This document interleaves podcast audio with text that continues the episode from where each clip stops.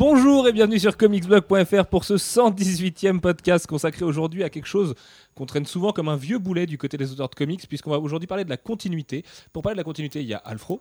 Salut. Il y a également Alex Lecoq. Salut. Il y a aussi Jeff. Hello. Il y a Manu. Salut. Et a moi-même. Et on vient de se rendre compte qu'en fait, on n'a pas réparti les micros avant ce podcast, donc euh, que Jeff va devoir faire des, des acrobaties incroyables pour vous parler.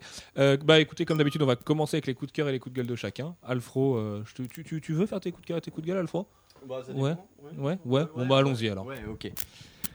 Alors, euh, mon coup de gueule, c'est euh, c'est euh, la défection de euh, plusieurs artistes chez DC Comics, qui sont euh, Joshua L. Fialkov, qui allait scénariser euh, Green Lantern Corps et Red Lanterns, et Andy Deagle, euh, qui était au scénar d'Action Comics.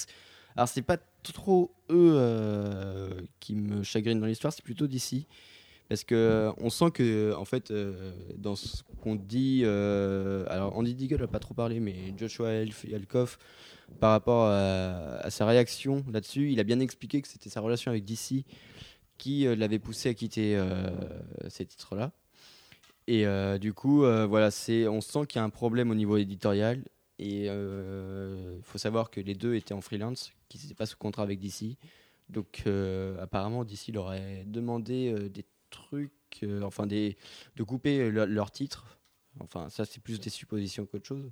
Mais ils leur auraient sans doute demandé de couper leur titre euh, au profit d'un crossover ou euh, quelque chose. Et euh, Ah bah c'est pas les infos que j'ai moi. Ah. Puisque ce serait par rapport au cinéma en fait. Ce qui paraît étrange pour le, le, le Green Lanternverse, mais ce qui se murmure d'auteurs qui sont chez DC, qui nous l'ont dit là, là c'est que ce serait par rapport au cinéma. Et ils n'ont pas plus de détails, mais euh, DC leur a imposé des choses relatives au cinéma, donc ça peut se comprendre avec Andy Deagle puisque Man of Steel va sortir. Donc euh, c'est sûr que s'il transforme Superman avec des cheveux longs et qu'il devient roux euh, du jour au lendemain, bah, ça va pas être très raccord avec le, film de Zack Snyder. Mais euh, j'ai du mal à comprendre en quoi du coup Joshua Falkov est touché là-dessus par rapport au ciné, parce qu'a priori Green Lantern est mort pour les années à venir, au moins jusqu'à Justice League au cinéma. Et ce qui est encore plus bizarre, et qui moi me paraît plus qu'étrange, c'est que Joshua. Falkov, c'est un des fondateurs des New 52, puisqu'il était scénariste d'Ive Empire au tout début. Il a fait partie de ces artistes qu'ont euh, fait DC ce qu'ils sont aujourd'hui. Alors même si c'est vrai qu'il n'a jamais scénarisé euh, Superman, Batman ou les grands super-héros, mais il y a un truc qui marque quand même, c'est qu'il est, il est parti chez Marvel il y a très peu de temps. Parce que, comme tu dis, il est freelance, il n'avait pas de contrat d'exclusivité, il a bossé pour Marvel, et là, on lui dit euh, T'es sympa, mais il va falloir faire ça. Donc, est-ce qu'on est l'a pas poussé dehors aussi? Alors, ça, c'est la, théorie pour Joshua. Falkov. Il y a aussi Andy Deagle, on, le connaît personnellement, et c'est quelqu'un de très, très compliqué. Euh, en- sur, la personne, c'est quelqu'un avec qui c'est dur de travailler, et en plus de son aveu, et on a cette interview qu'on n'a jamais publiée, il aime pas écrire des super-héros. Donc suffit que son éditeur chez DC les titille un tout petit peu, il s'est pris la tête et puis il s'est barré. Ce qui n'est pas euh, après, possible. Pour euh, le cas d'Andy Deagle, il y a aussi la réaction de Mark Wade euh, qui est venu parler à Andy Deagle sur Twitter, qui lui a dit apparemment certaines promesses qu'on fait aux freelance ne sont pas tenues.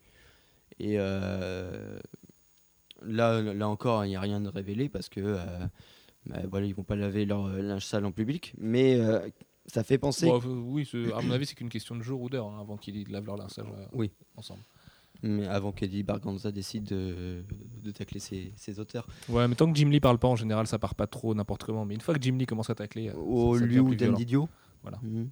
Parce que voilà, il- on se souvient de l'épisode de Chris Robertson où ça a été, c'était un peu parti en snarde.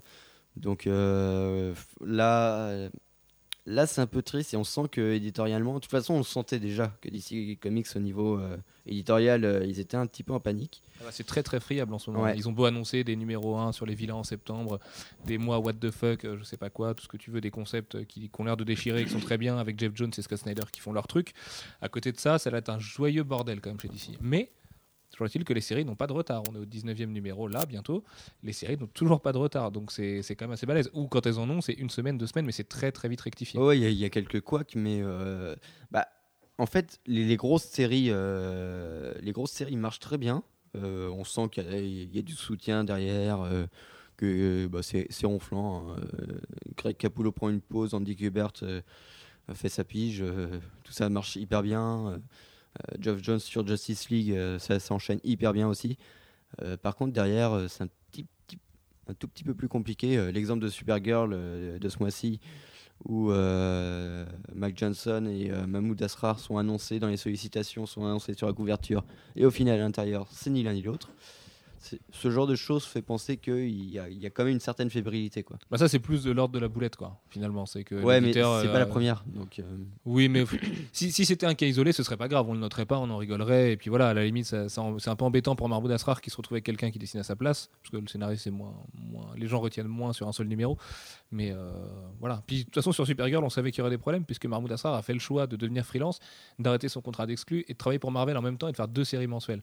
Donc évidemment qu'à un moment donné, Supergirl, ça allait partir un petit peu à volo, et bah c'est le cas euh, tout de suite, mais tant que la série est bonne, j'ai envie de te dire. euh, tant que la série est bonne. Vas-y, et t'avais un coup de cœur, euh, Alfro? Et euh, mon coup de cœur, c'est. euh, là, je vais essayer de meubler pour essayer de le, de le retrouver parce que. Voilà. Merci. C'est la, la- la nouvelle euh, série de Brian Kevogan qu'il fait avec Marcos Martin exclusivement sur les, internets modernes. Et sur, alors, c'est. La, ok. La, la série s'appelle The Private Eye, il me semble. private eye, Ok. l'œil privé. Et euh, c'est une, c'est- c'est dé- c'est proposé sur un portail euh, exclusivement créé pour cette série-là. C'est c'est un ami à eux qui l'ont fait, donc du coup ils doivent euh, rien à personne. C'est en totale liberté et surtout le, le truc très fort, c'est euh, que le lecteur propose le prix qu'il veut pour obtenir cette série. Sachant- Ça marche avec 0 euros. Hein Moi je l'ai fait, je suis une grosse pince. Euh, non, mais c'est pas ça, c'est que j'avais pas ma carte bleue en fait. Donc euh, je l'ai fait et euh, non, parce qu'en plus ma carte bleue, enfin bref, PayPal, tout ça. Euh, et ça marche avec 0 euros. Donc si vous voulez vous faire une idée de la chose avant de donner 4 dollars, ce que j'ai fait après, voilà, bah faites-le. Parce que c'est. Enfin, moi je vous comprendrais, hein, franchement, de donner 0 euros pour savoir à quoi ça ressemble. Ça revient juste à feuilleter un comics dans un comic shop si tu veux. Donc tu vois à quoi ça ressemble et une fois que tu es sûr de vouloir le lire, tu donnes 4 euros si tu veux être sympa quoi. Oui, puis toute façon, la qualité de, de- de la chose fait qu'on a envie d'en voir plus. Donc, à mon avis, voilà. Parce que, au-delà de- du, côté euh, assez, euh, assez exceptionnel euh, de, de la façon dont c'est proposé et dont beaucoup de gens ont parlé, c'est que c'est un vrai bon comics. Marcos Martin est un, génie graphique. On, l'a souvent répé- répété, là encore, ça se prouve. Euh, il raconte très bien euh, ses histoires. Le nouveau format euh, à l'italienne, il le maîtrise aussi. Et Brian Kevogan montre encore une fois qu'il est d'une intelligence, mais c'est impressionnant. Il, prend des thèmes qui ont l'air comme ça, dans l'air du temps, ouais, c'est facile de faire ça. Et il emmène la réflexion plus loin sur les, les- bons domaines et très, très finement, avec une histoire qui. C'est pas que de la réflexion, il y a une vraie histoire. C'est un vrai polar, euh, c'est hyper bien foutu. sur les réseaux sociaux. Enfin, sur- c'est un peu le 1984 de Brian Kevogan. Aujourd'hui, tout le monde euh, suit les gens, tout le monde euh, aime les photos des gens, tout le monde sait qui est qui. et- Bah, le- en fait, le pitch de l'histoire, c'est que l'internet a disparu. Il y a eu un gros, voilà, il y a eu un gros problème avec internet où tout, tous les, toutes les conversations, toutes les photos sont devenues publiques. Ah, c'est Facebook, ça. Euh, voilà, c'est C'est c'est le bug de 2012. c'est le bug Facebook, mais euh, puissance 10 000. Et euh, du coup, euh, internet a été fermé. Essayez d'imaginer un peu votre monde sans internet actuel. C'est clair que sans l'ICO, on serait plus grand chose. Ah oui, c'est tu t'en souvenais grand plus, hein. moment de, de, de- de nostalgie là. Et euh, Mais quoi d'autre? Il y avait. euh, non, pas chez Raza, c'était pas ça. Non. Non, je me souviens plus, c'était un truc de Warres, ça. Ah, il y avait un autre moteur, bon bref, je vais le retrouver. il y avait Yahoo. Oui, mais Yahoo, ça existe toujours. La preuve, Jeff est client numéro 1 Ah, de c'est Yahoo. vrai. Bing. Bing, oui, oui sûrement, peut-être. Bref, voilà donc euh, c'est euh, c'est hyper intelligent, c'est hyper bien dessiné. Alta Vista, c'était. Voilà. Oh. Et à l'époque, euh, Google n'était pas leader. hein. Il y avait une petite lutte entre les trois. Bon, bref, excuse-moi, reprends. Et euh, voilà, c'est prévu pour 10 numéros. Donc on espère que, que ça fera 10 10 numéros. Ils ont prévu d'en faire un par mois. Euh, c'est proposé en anglais et en espagnol. Donc euh, à vous de voir euh, la langue que vous préférez. Et voilà, c'est vraiment à lire. Et comme on, l'a dit précédemment, c'est vraiment pas cher. Oui, mais je vais me poser forcément un avocat du diable. Elle est où la plus-value de l'avoir sur Internet en dehors du fait que effectivement le modèle économique est intéressant parce que tous vos sous vont directement dans la poche des auteurs et que c'est un vrai soutien et tout ça et c'est une plateforme de diffusion nouvelle. En termes de lecture, et j'y pense parce que ce sera mon coup de cœur moi aussi après, euh, il n'y a aucune plus-value de lire un PDF de haut en bas. Non, Tu vois. Euh, alors, pour moi, il y a deux choses qui font l'intérêt et la légitimité de, de, ce, de cette Non, mais je, chose. je remets pas en cause sa légitimité. C'est juste Mm. qu'aujourd'hui, avec le Turbo Média notamment, on y reviendra tout à l'heure, il y aurait eu moyen de faire un truc encore plus dantesque. Ouais, sauf que là, ils ont, ils ont peu de moyens. hein. Ils, sont, ils sont trois voilà, à faire la chose. Je vois, C'est pareil, je peux faire l'avocat du diable, mais tu me feras pas croire que Brian Kevogan a peu de moyens dans la Oui, vie. non, mais voilà, euh, c'est- c'est quand même quelque chose qu'ils ont fait un petit peu euh, comme ça en marge. Euh, c'est pas c'est pas la grosse machine ronflante non plus. Et euh, pour le turbo média, on le sait bien, hein, c'est il faut quand même des compétences. Bah, il faut connaître Yves Balak, c'est tout. ouais, bah, le, le- le pauvre, je pense qu'il a, il a assez de choses à faire. Il est en assez ce moment, occupé. ouais. hein.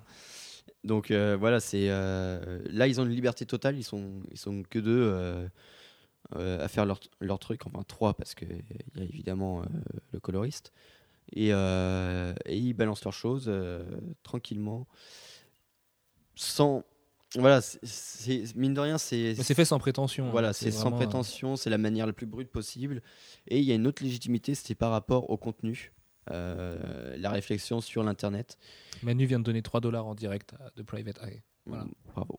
Bravo Manu. Et Ah, du coup, euh, voilà. Moi, je vous encourage à aller voir ça parce que c'est c'est c'est une bonne série et euh, c'est c'est une disons que c'est un appel à la liberté et à l'anarchie que j'aime bien.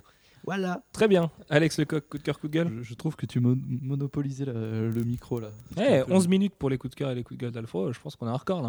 hein. Ouais, bravo, bravo. Bravo Alfro. Ah non, non, moi, moi, j'aime bien quand tu parles Alfro. En plus, t'as une voix suave et tout. hein. Alex Lecoq, fais-nous écouter ta voix suave toi aussi. Mon coup de cœur. Ah, c'est pas suave du tout ça. Non, c'est pas suave du tout, non, désolé. Alors mon coup de cœur, ça va être, euh, ça va être le, le- ah oui, le sous-titrage français sur The Walking Dead, enfin, The Game, celui de Telltale, pas l'autre. Sur Xbox. Oui, qui est, qui est à moi, enfin personnellement, euh, à titre personnel, un de mes coups de cœur de l'année euh, dernière. Et euh, il y avait plein de gens qui pouvaient, qui pas pu en profiter parce que c'était pas en français. Et normalement, ça devrait être chose faite euh, d'ici peu. Moi, sur PC, on pouvait déjà le faire. euh, Il y avait Mais c'est pas déjà fait C'est pas déjà le cas là sur Xbox euh Je sais pas, j'ai pas de Xbox. avec la mise à jour de et cette semaine Il me semble pas qu'il y avait une date. Ouais, ouais, j'ai oublié de regarder en plus avant de venir. Non, non, il n'y a pas de date. Après. euh, D'ailleurs, euh, si ouais. un, un petit point, hein, ne croyez pas les gens qui vous disent qu'il sort en version boîte tout de suite en français, c'est pas vrai. C'est une rumeur qui a émané de. on- pe- Personne sait en fait de- d'où ça vient, mais on a contacté euh, les référents et non, non, la sortie française n'est pas prévue. Voilà, donc euh, pas en boîte en tout cas. Pas de changement. Quoi. Donc, euh, par contre, vous l'avez du coup à bas prix sur PS3 et en sous-titré français sur Ouais, euh, Xbox. temps, ce que j'allais dire, oui, ce- cette semaine et pendant deux semaines euh, sur PS3, ça va être à bas prix avec le premier épisode gratuit et le, le pack regroupant les quatre autres sera à 14 euros. À 14 euros et à 9,99 euros pour les membres PSN. Donc ça vaut le coup de le faire, sachant que moi c'est un des jeux qui, que j'ai adoré l'année dernière et je pense qu'il ne faut pas passer à côté. Ah non, personne ne doit passer à côté. Moi, je suis assez d'accord avec toi. Par contre, vous pouvez passer à côté de Walking Voilà. Dead Survival Instinct au risque d'irriter quelques auditeurs et je m'en excuse. Euh, j'ai avancé un petit peu. C'est réellement une bouse. hein. Enfin, on, on- on le dit franchement, euh, c'est réellement une bouse. Voilà. Surtout qu'après on peut pas le... On va pas s'étaler là-dessus, mais c'est un jeu qui sort que sur le Xbox Live. Et... Survival Instinct, pas du tout. Ça sort Ah en boîte à ah, 55 oui. euros. Ah, je croyais que c'était. Ah, mais au Non, non, ça va annoncer. Ah oui, bah ça vaut pas 55 euros. Ben, ça vaut surtout pas 55 euros. À la rigueur, 10 euros pour les gens qui sont fans de Daryl et de son frère et de la série télé, je peux comprendre. Et encore, hein, vraiment, euh, enfin, à 10 euros, vous avez Hotline Miami et des chefs-d'œuvre à faire euh, sur, sur, euh, sur Steam. Mais là, je pourrais comprendre. Sauf qu'à 55 euros, mais fuyez, fuyez-le comme la peste. Pas en période de God of War, de Ah, Gears of War, si de Tomb Raider, de Bioshock. faire, vous attendez deux mois, il sera à 15-10 euros. Et puis ça sera Ah bah, sur Zavi, 15 dans deux euros. semaines, oui, oui, ça va être, euh, ça va être Voilà. hécatombe. Et du coup, mon coup de gueule, c'est un autre, euh, c'est sur un autre jeu vidéo, c'est le design de Raven. Enfin, ça va être le, c'est sur Injustice en fait, c'est les designs en général, euh, parce que là on a eu euh, Sinestro il y a pas longtemps que j'ai trouvé très moche. Il y avait Mais Girl qui très réussi? Oui, oui, en fait, non, mais il y en a, ça va. Enfin, moi, je suis pas réfractaire du jeu parce que moi, je sais pas. Je sais que ça va pas être génial, mais que- quelque part, ça me donne envie. Je, je sais pas, j'ai envie de me friter avec les héros d'ici. Je trouve ça marrant. Bah, taper sur Lex avec Superman, ça peut être sympa. Oui, ouais, enfin, moi, je pense que c'est le genre de jeu avec tu t'amuses bien avec tes potes. Je me suis bien amusé sur euh, Mortal Kombat versus DC Universe, donc euh, je ne peux que bien m'amuser là-dessus, tu vois. On s'était bien amusé pendant une soirée sur la Wii U, donc on peut s'amuser avec tout. Enfin, et du coup, je trouve que leur design va.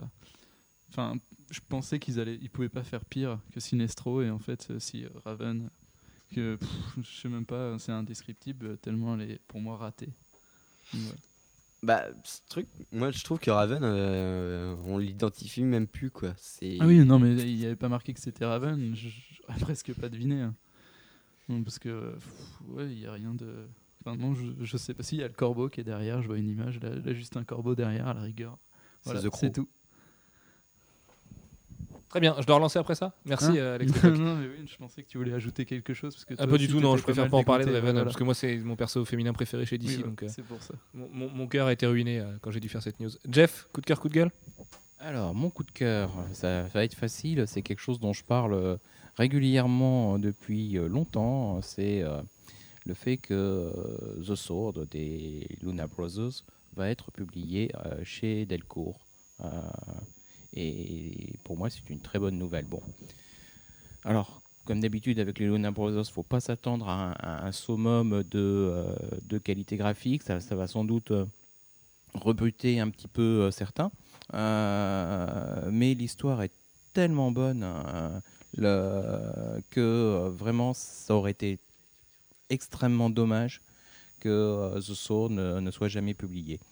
Euh, Sachant que euh, c'est un risque financier de la part de Delcourt, parce que bah oui. sur la dernière série de- des, Girls. des Luna Brothers, Girls, Mm. ils n'ont pas gagné de l'argent, ils en ont même plutôt perdu. Donc euh, c'est un Mm. cadeau qui est fait aux fans des Luna Brothers en France, Mm. parce qu'ils ont a priori peu d'intérêt à le faire, surtout que la série est finie depuis longtemps en VO, et qu'en dehors d'un projet d'adaptation cinématographique dont on n'entend plus beaucoup parler ces derniers temps, elle n'a pas une presse phénoménale cette série. Donc, euh, par contre, c'est vrai, comme dit Jeff, c'est un petit chef-d'œuvre. Donc nous, on le défendra quand ce sera, quand ce sera Ah non, on va le défendre parce que c'est vraiment très très très très bien. Enfin, c'est tout simplement sur les dix dernières années une des toutes meilleures séries que j'ai lues. Euh, et euh, bah, c'est quand même pas courant.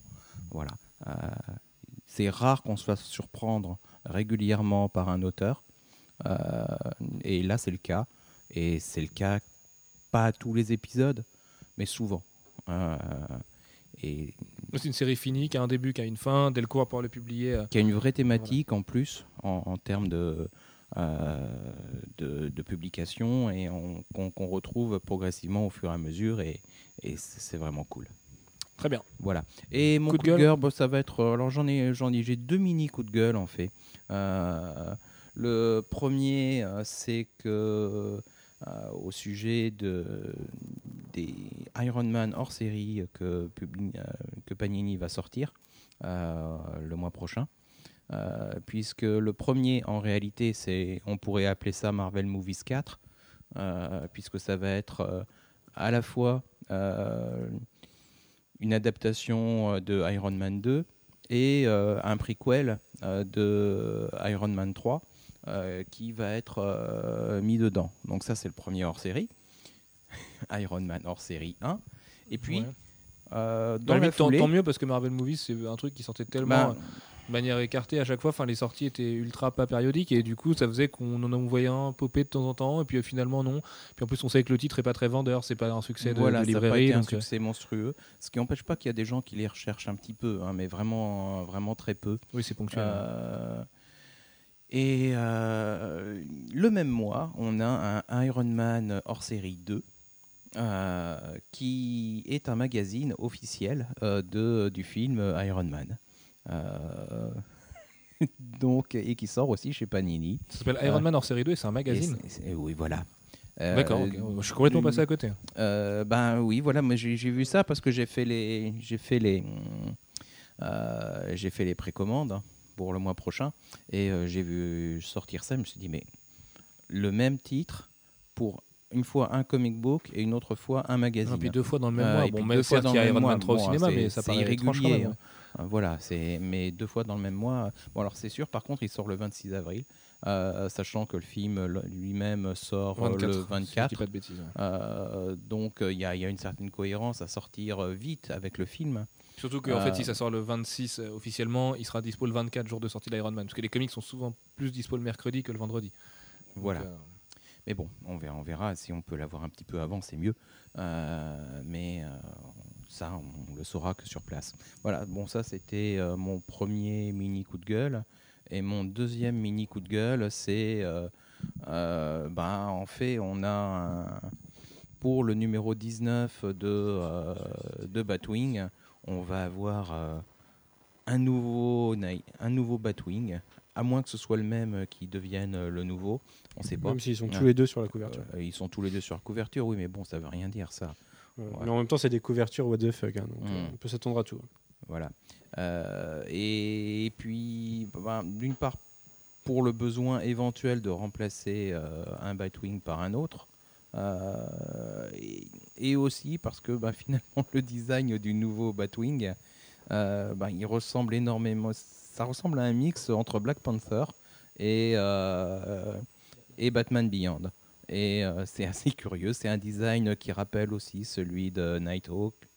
Euh, non, pas de Nighthawk, de. Ah, euh, zut. Euh, Red Raven, non. Je sais, je sais plus. C'est pas grave. Euh, Alex, Passons. euh, le, le personnage qu'on a cherché tout à l'heure. Euh, image. Shadowhawk, voilà. Shadowhawk de. Euh, dans les années euh, 90, euh, au début d'Image. Euh, c'est un design un peu pourri, mais euh, ouais, il est pas mal hein, malgré tout. Moi, j'attends de euh, voir hein, parce que c'est toutes les couvertures, euh, toutes les couvertures du mois de. euh, du Et coup, la couverture en tant que telle est plutôt cool, hein. c'est ça? Ouais. D'ici, euh, on peut s'attendre à tout et rien quoi. Mhm. C'est- du teasing. Après, ce qu'il y aura en, en réalité, on verra. Euh, je suis un peu surpris par ton coup, de- enfin ton mini coup de gueule de juste avant parce que je viens de vérifier, j'avais fait les sollicitations Panini de- du mois de mai et il parle bien d'Iron Man hors série 1, mais absolument pas d'un magazine, euh, d'un autre magazine à côté. Donc euh, ça a Mhm. peut-être été rajouté à côté ou c'est un truc qu'ils ont mal nommé, je sais pas. Non mais euh, Ou ouais, ça doit être une erreur chez. Macassar hein, parce que dans, sur la page Facebook de Panini qui recense les 26 sorties, avril. euh, il apparaît pas du tout. Il y a le Iron Man hors série 1, J'ai effectivement. même un numéro ISBN. Ouais, bah écoute.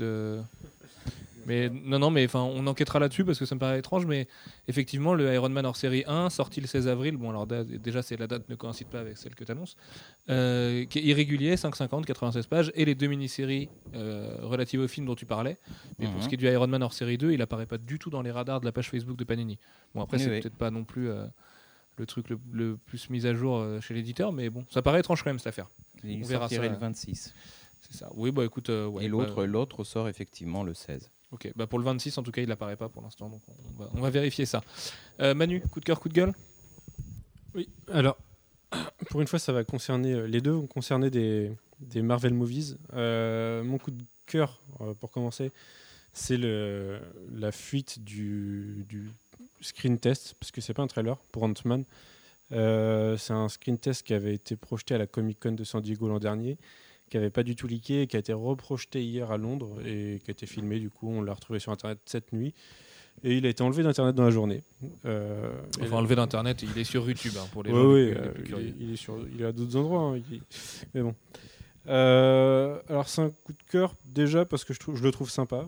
Euh, je trouve qu'on voit, on, on voit l'idée et c'est le principe d'un screen test. C'est vraiment de voir si, si l'idée qu'a le réalisateur va bien passer sur grand écran. Alors après, les costumes sont peut-être à revoir. L'acteur qui est, sous le costume, euh, on sait, on sait pas du tout qui c'est. Ça doit être un, un illustre Oui, inconnu. c'est hein. un- c'est un cascadeur a priori. Euh, et puis euh, je suppose qu'il y a certains effets à revoir, mais en tout cas l'idée est là et c'est voilà quoi, c'est c'est une idée sympa. Et Ouais, moi, je, trouve- moi, je trouve ça étrange de, de projeter un démoril tout simplement. C'est un truc qui est fait pour l'interne.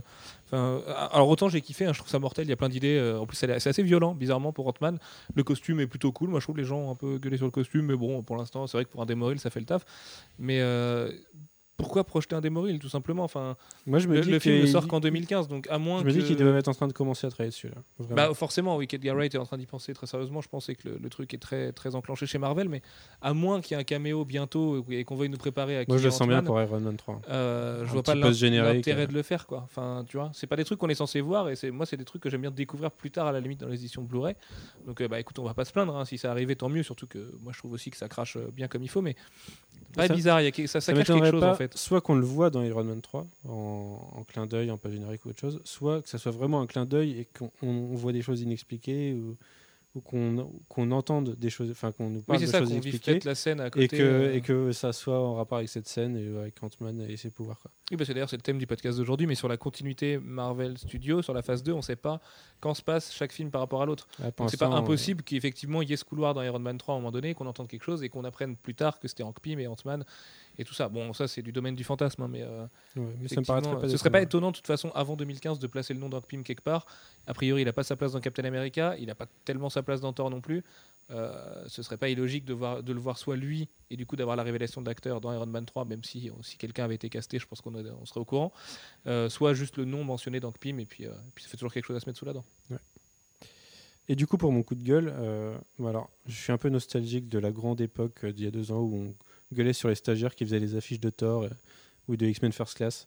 Et, euh, et j'ai eu le plaisir cette semaine, enfin hier ou avant-hier, de voir l'affiche d'Iron Man 3 qui vient de sortir, la dernière, euh, qui est un, un mash-up absolument dégueulasse de plein d'affiches déjà sorties, euh, qui ressemble à rien et qui est photoshopé, euh, on ne peut plus. On notera déjà, moi je trouvais que l'affiche du mandarin toute seule était un peu dégueulasse avec son espèce de, de posture de rappeur. Robert Downey Jr., il a une tête plus grosse que son armure, c'est un, peu dégueulasse. T'aimes bien le mot dégueulasse ce soir. ouais, Iron Patriot, il est tellement photoshopé qu'il brille et que son armure, on a l'impression qu'elle est dorée et rouge, alors que bon, ouais, est rouge et bleue et blanche et grise normalement. Euh, enfin voilà, ça, ça ressemble à rien. Moi je la trouve pas dégueu, Euh, moi cette affiche. C'est vrai qu'elle est trop photoshopée, mais en même temps c'est toute la com d'Iron Man 3. qui Mais là, c'est du Photoshop de Photoshop de Photoshop. Et là, il y a un moment, il y, y a overdose. Ouais, ouais, je sais pas. Moi, je la trouve too much. mais En même temps, je trouve que sur une affiche de bus ou dans le métro, ça peut faire le taf, quoi. Enfin, tu vois. C'est plus. Je trouve ça classe. euh, Ouais, ouais, ouais, ouais. Mais c'est vrai que c'est photoshopé, qu'il y a des calques partout, qu'il y a des brushes un peu, un peu bizarres, mais. Ouais, non, je sais pas. Ouais, là, ouais, je l'ai sous les yeux, mais je, je trouve pas sa tête particulièrement trop grosse. Je Ah, trouve moi, ça me- pas ça trop sa tête, je trouve la compo pas trop, pas trop malhabile. Bon, c'est vrai que c'est trop photoshopé, mais je la trouve moins sale que celle où il était, où il sortait de l'eau là, avec des, un faux effet de, de gouttes qui tombent partout. Ouais, mais on avait pareil, sa tête était trop grosse aussi. Ouais, mais là, sa tête, je la trouvais vraiment trop grosse. Pour le coup, sur cette affiche-là, ouais, je sais pas. Bon, bon, de toute façon, c'est des affiches Marvel Studios et elles sont rarement magnifiques. hein. Mais là, ça, ça il se surpasse de plus en plus, je trouve. Enfin bref, c'est Moi, vraiment parce que j'avais pas de coup de gueule sinon. J'ai- j'ai- J'aime bien les couleurs moi, qui sont utilisées, en fait, tout le côté orange et tout du film. Je trouve ça plutôt sympa. Et bon, après, euh, il paraît que sur une fameuse licence critique, il explique que les films qui ont du orange et bleu dans les affiches sont forcément des merdes. Mais écoute, on verra bien le, le mois prochain. Euh, et puis, quant à moi, mon coup de gueule, bah, c'est pas un coup de gueule en fait, parce que je trouve ça plutôt très bien. Mais c'est le trailer de Teen Titans Go qui est sorti.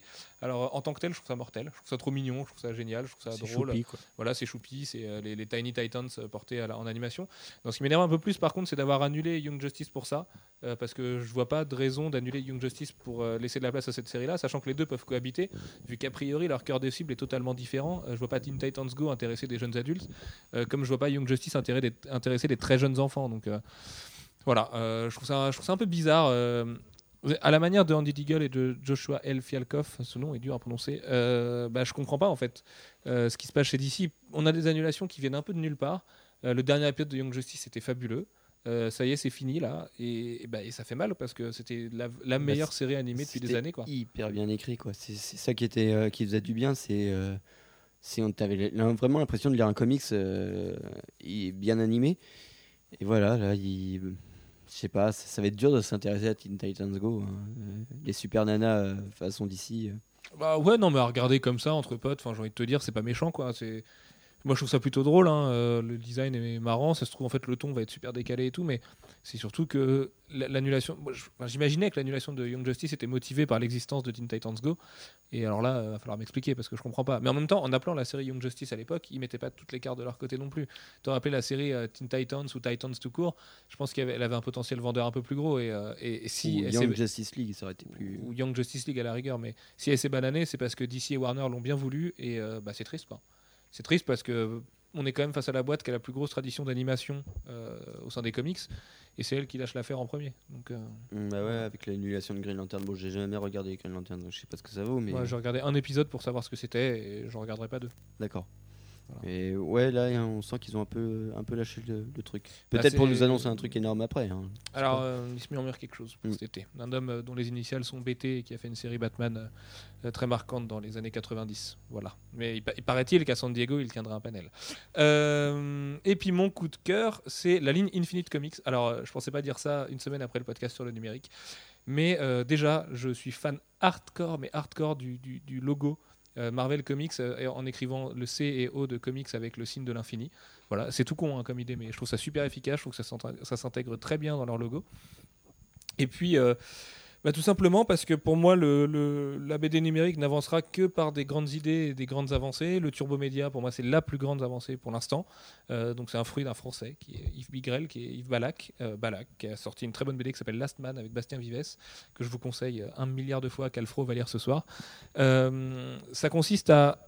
On- vous l'a expliqué la semaine dernière, mais à, faire avancer la BD par vous-même, soit en tapant euh, avec votre doigt sur votre tablette ou votre smartphone, soit en appuyant sur la flèche de droite ou en cliquant. Donc c'est très très simple à faire. Euh, Il y a deux numéros qui sont sortis. Le premier c'était euh, consacré à Drax. Alors à chaque fois c'est les Guardians of the Galaxy. Le premier avec Drax et Michael Avonoming était très bien. Je le trouvais juste efficace. Le deuxième avec Rocket Raccoon qui est dessiné par Ming Doyle. Euh, qui est une super dessinatrice, c'est très très beau, c'est à mourir de rire, c'est du pur Brian Michael Bendis, c'est la meilleure façon de patienter jusqu'au premier épisode de Guardians of the Galaxy.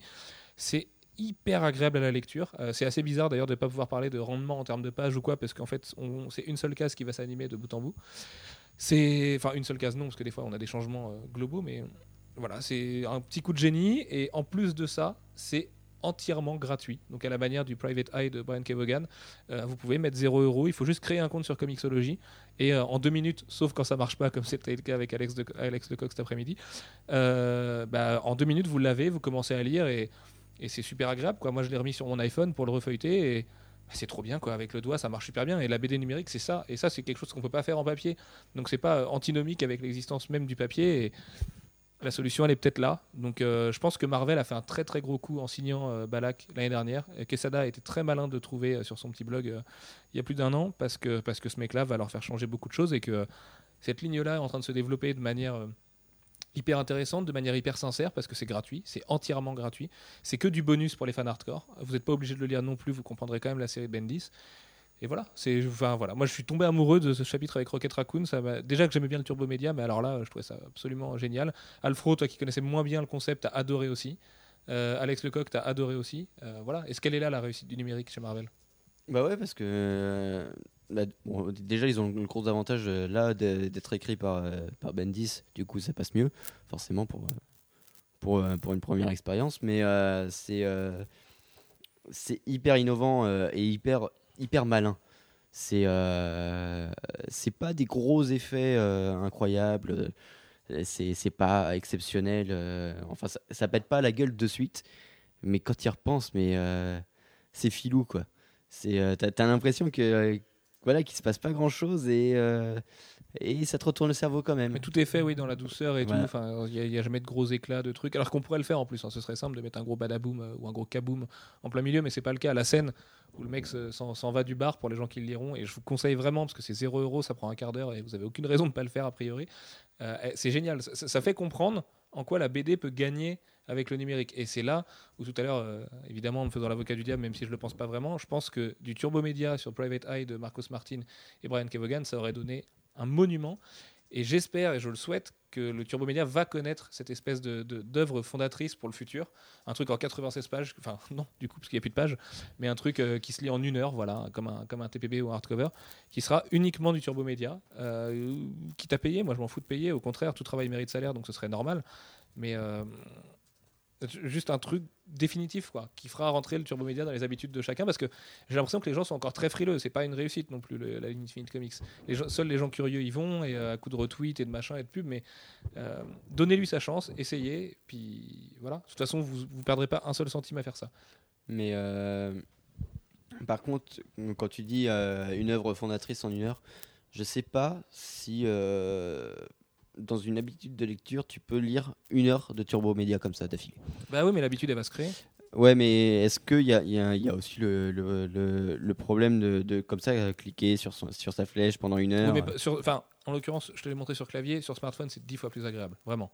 Sur Ouais, smartphone, contre, euh, Mater un, un smartphone pendant une heure, non. Là, moi, ça, je sais que non. Parce que de base, moi, je le mec qui joue à Jetpack Joyride pendant des heures et il me dit ça. Non, Oui, mais sur ma play. Oui, non, mais arrête, tu joues aussi énormément sur ton smartphone. C'est juste que comme tu l'as foutu dans les toilettes, euh, bah voilà. À ta forcément, euh. Bref, euh, Alex Lecoq, pour finir avec cette histoire de Turbo Media, t'as vraiment aimé toi aussi? Ouais, ouais, bah de toute façon c'est l'exemple euh, type de ce que j'ai envie de voir sur du numérique. C'est pas contrairement à The Private Eye justement un pauvre PDF. Bon, un pauvre PDF entre guillemets évidemment. il y Oui, a- un pauvre PDF de Marcus Martin, ça reste un Non, très non, bon mais PDF, ce que je veux dire, le, je parle pas de la qualité de ce qu'il y a à l'intérieur, mais du PDF en lui-même, parce qu'un PDF, je préfère à la rigueur avoir un, un livre entre mes mains, alors qu'avec ça, bah, faut, tu peux peux pas le faire sur un livre. Et du coup, c'est complètement différent. Après, oui, je pense que sur ordinateur, euh, c'est pas très bien. Enfin, c'est pas que c'est pas très bien, mais c'est pas confortable, voilà. Et euh, je pense que c'est le genre de truc qui, pourra marcher quand les tablettes seront dé- démocratisées et que tout le monde aura sa tablette. Moi, euh, j'ai pas de tablette, donc. euh, mais le jour où j'aurai une tablette, c'est le genre de truc que j'aimerais bien lire. Très bien. Bon, on va passer au grand thème de la soirée. Alfred, t'avais un truc à ajouter Ouais, juste pour, euh, pour euh, refermer euh, l'histoire Andy Deagle qui se barre et tout. Tony Daniel a donné plus de, de détails. En fait, Andy Deagle va faire, a fait juste le scénar du premier et le reste, il l'a ploté. Et du coup, Tony Daniel va scripter les cinq numéros suivants et ensuite lui aussi il se barre. D'accord. Mais ça, c'était prévu d'av- d'avance. Il y a un truc qui va se passer avec Action Comics. Euh, C'est assez bizarre, mais bon. Ça, ce qui n'enlève pas du coup l'histoire du cinéma et, et ce qu'on a pu entendre à droite à gauche ce soir. Et Manu, tu... il y a- les remplaçants de Joshua Felkov sont annoncés, c'est ça? C'est ça. Alors, il y a Van Jensen qui va écrire euh, Green Lantern Corps. Alors, il est surtout connu pour Pinocchio the Vampire Slayer. Donc voilà, ça vous laisse. Et euh, donc, il tuait des, des vampires avec son nez. Euh, je sais pas, hein. j'ai pas envie de savoir. Et par contre, c'est coploté par Robert Venditti. Donc, c'est coploté par l'auteur de Green Lantern. Et euh, au remplacement sur Red Lantern, c'est Charles Soule, donc qui remplace déjà Scott Snyder sur Something à partir du mois prochain. Donc voilà, il commence à prendre un petit peu de place, euh, à faire sa place chez DC. Euh, par contre, Van Jensen, j'attends de voir. DC Je- aucune idée de ce que ça va donner. Ici, ils ont regardé les auteurs qui étaient libres sur, leur, sur le- leur liste et puis ils les ont appelés cet après-midi. Quoi. C'est marrant qu'ils aient pas appelé l'auteur, euh, le, le- le- celui qui est pas pote avec Gal- Simon, là, qui avait fait un numéro sur, euh, sur Batgirl. Merde, comment il s'appelle cet auteur? Euh, Ray Fox, non C'est pas ça? Ah, Ray Fox, ouais. qui, qui lui aussi cherche du boulot euh, activement. Ouais, mais lui, il en a trouvé. là. Bref, euh, Jeff, on va commencer avec toi puisqu'on va parler de l'histoire de la continuité. Alors c'est à ce moment-là où Alfro va te tendre le micro, n'est-ce pas? Euh, Du coup, Jeff, est-ce que tu peux nous retracer rapidement ce qu'est la continuité et quelle est son histoire? Alors, rapidement, ça va peut-être Allez, court. Vas-y à ton rythme, Jeff. Euh, à mon rythme, alors ça ira mieux. Euh, mais ça ne veut pas dire que ça sera long non plus. Euh, on va voir. Le résultat des courses, c'est que euh, le- la continuité, c'est un concept relativement récent. Enfin, c'est à la fois un concept ancien et un concept récent. Dans les comics, c'est un concept récent.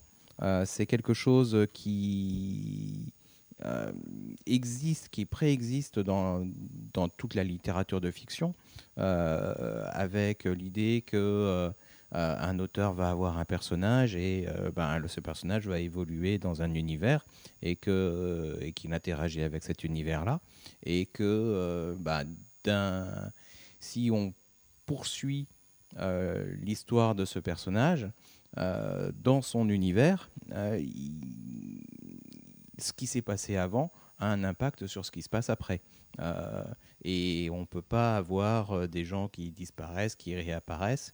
euh, Enfin, on ne peut pas. Il y a une cohérence d'ensemble à l'intérieur de, de l'univers partagé par ce personnage. Et ça, c'est quelque chose qu'on retrouve dans toute la littérature de fiction, en règle générale. Euh, Chez Conan, par exemple, on le retrouvait déjà. chez- on retrouve chez Conan, on le retrouve, on le retrouve bien avant. hein. On, on le retrouve même dans euh, l'Iliade où euh, il y, a, il y, a, il y, a, il y a- il y a une histoire d'ensemble. C'est c'est un concept assez ancien. Bah, on en parlait tout à l'heure, euh, Oz, enfin le, le monde d'Oz, il y a une oui, vingtaine voilà. d'ouvrages qui. Exactement. partagent qui le même univers, tous qui dans le même dans univers. Euh, le Seigneur des Anneaux, euh, c'est pareil. Euh, mais même sans aller, euh, même si on remonte plus loin, les euh, D'Artagnan, les Quatre Mousquetaires et compagnie, euh, c'est euh, euh, c'est aussi un univers euh, partagé. Et puis après, si on remonte encore plus loin avec euh, ah, zut, euh, Chrétien de Troyes et les Chevaliers de la Table Ronde. Mais là, ouais, Vraiment très loin. Euh, Oui, mais euh, oui, mais alors là, par contre, il y, a des- il y, y a des trucs qui partent un peu en vrille de temps en temps. Ah bah, il était nul sur la continuité, mais il essayait de Voilà. faire une continuité. Il essayait d'en faire une. Ouais, c'est vrai. Euh, et Je, je sais pas si c'est la direction que je voulais hein, pour le podcast. Et Chrétien de 3 et compagnie, c'est très bien. hein, Mais euh, Non, mais le chevalier de la table ronde et chrétien de 3, c'est c'est cool. Mais la continuité, Ça on a remonte à saisi loin. ce que c'est. Euh, c'est un héros Mm. qui a vécu des trucs, on lui enlève pas, et puis c'est sa vie, et c'est très bien. Voilà. C'est comme euh, quelqu'un dans la ville a vécu des choses, et puis il les vit, il, il les vit encore après.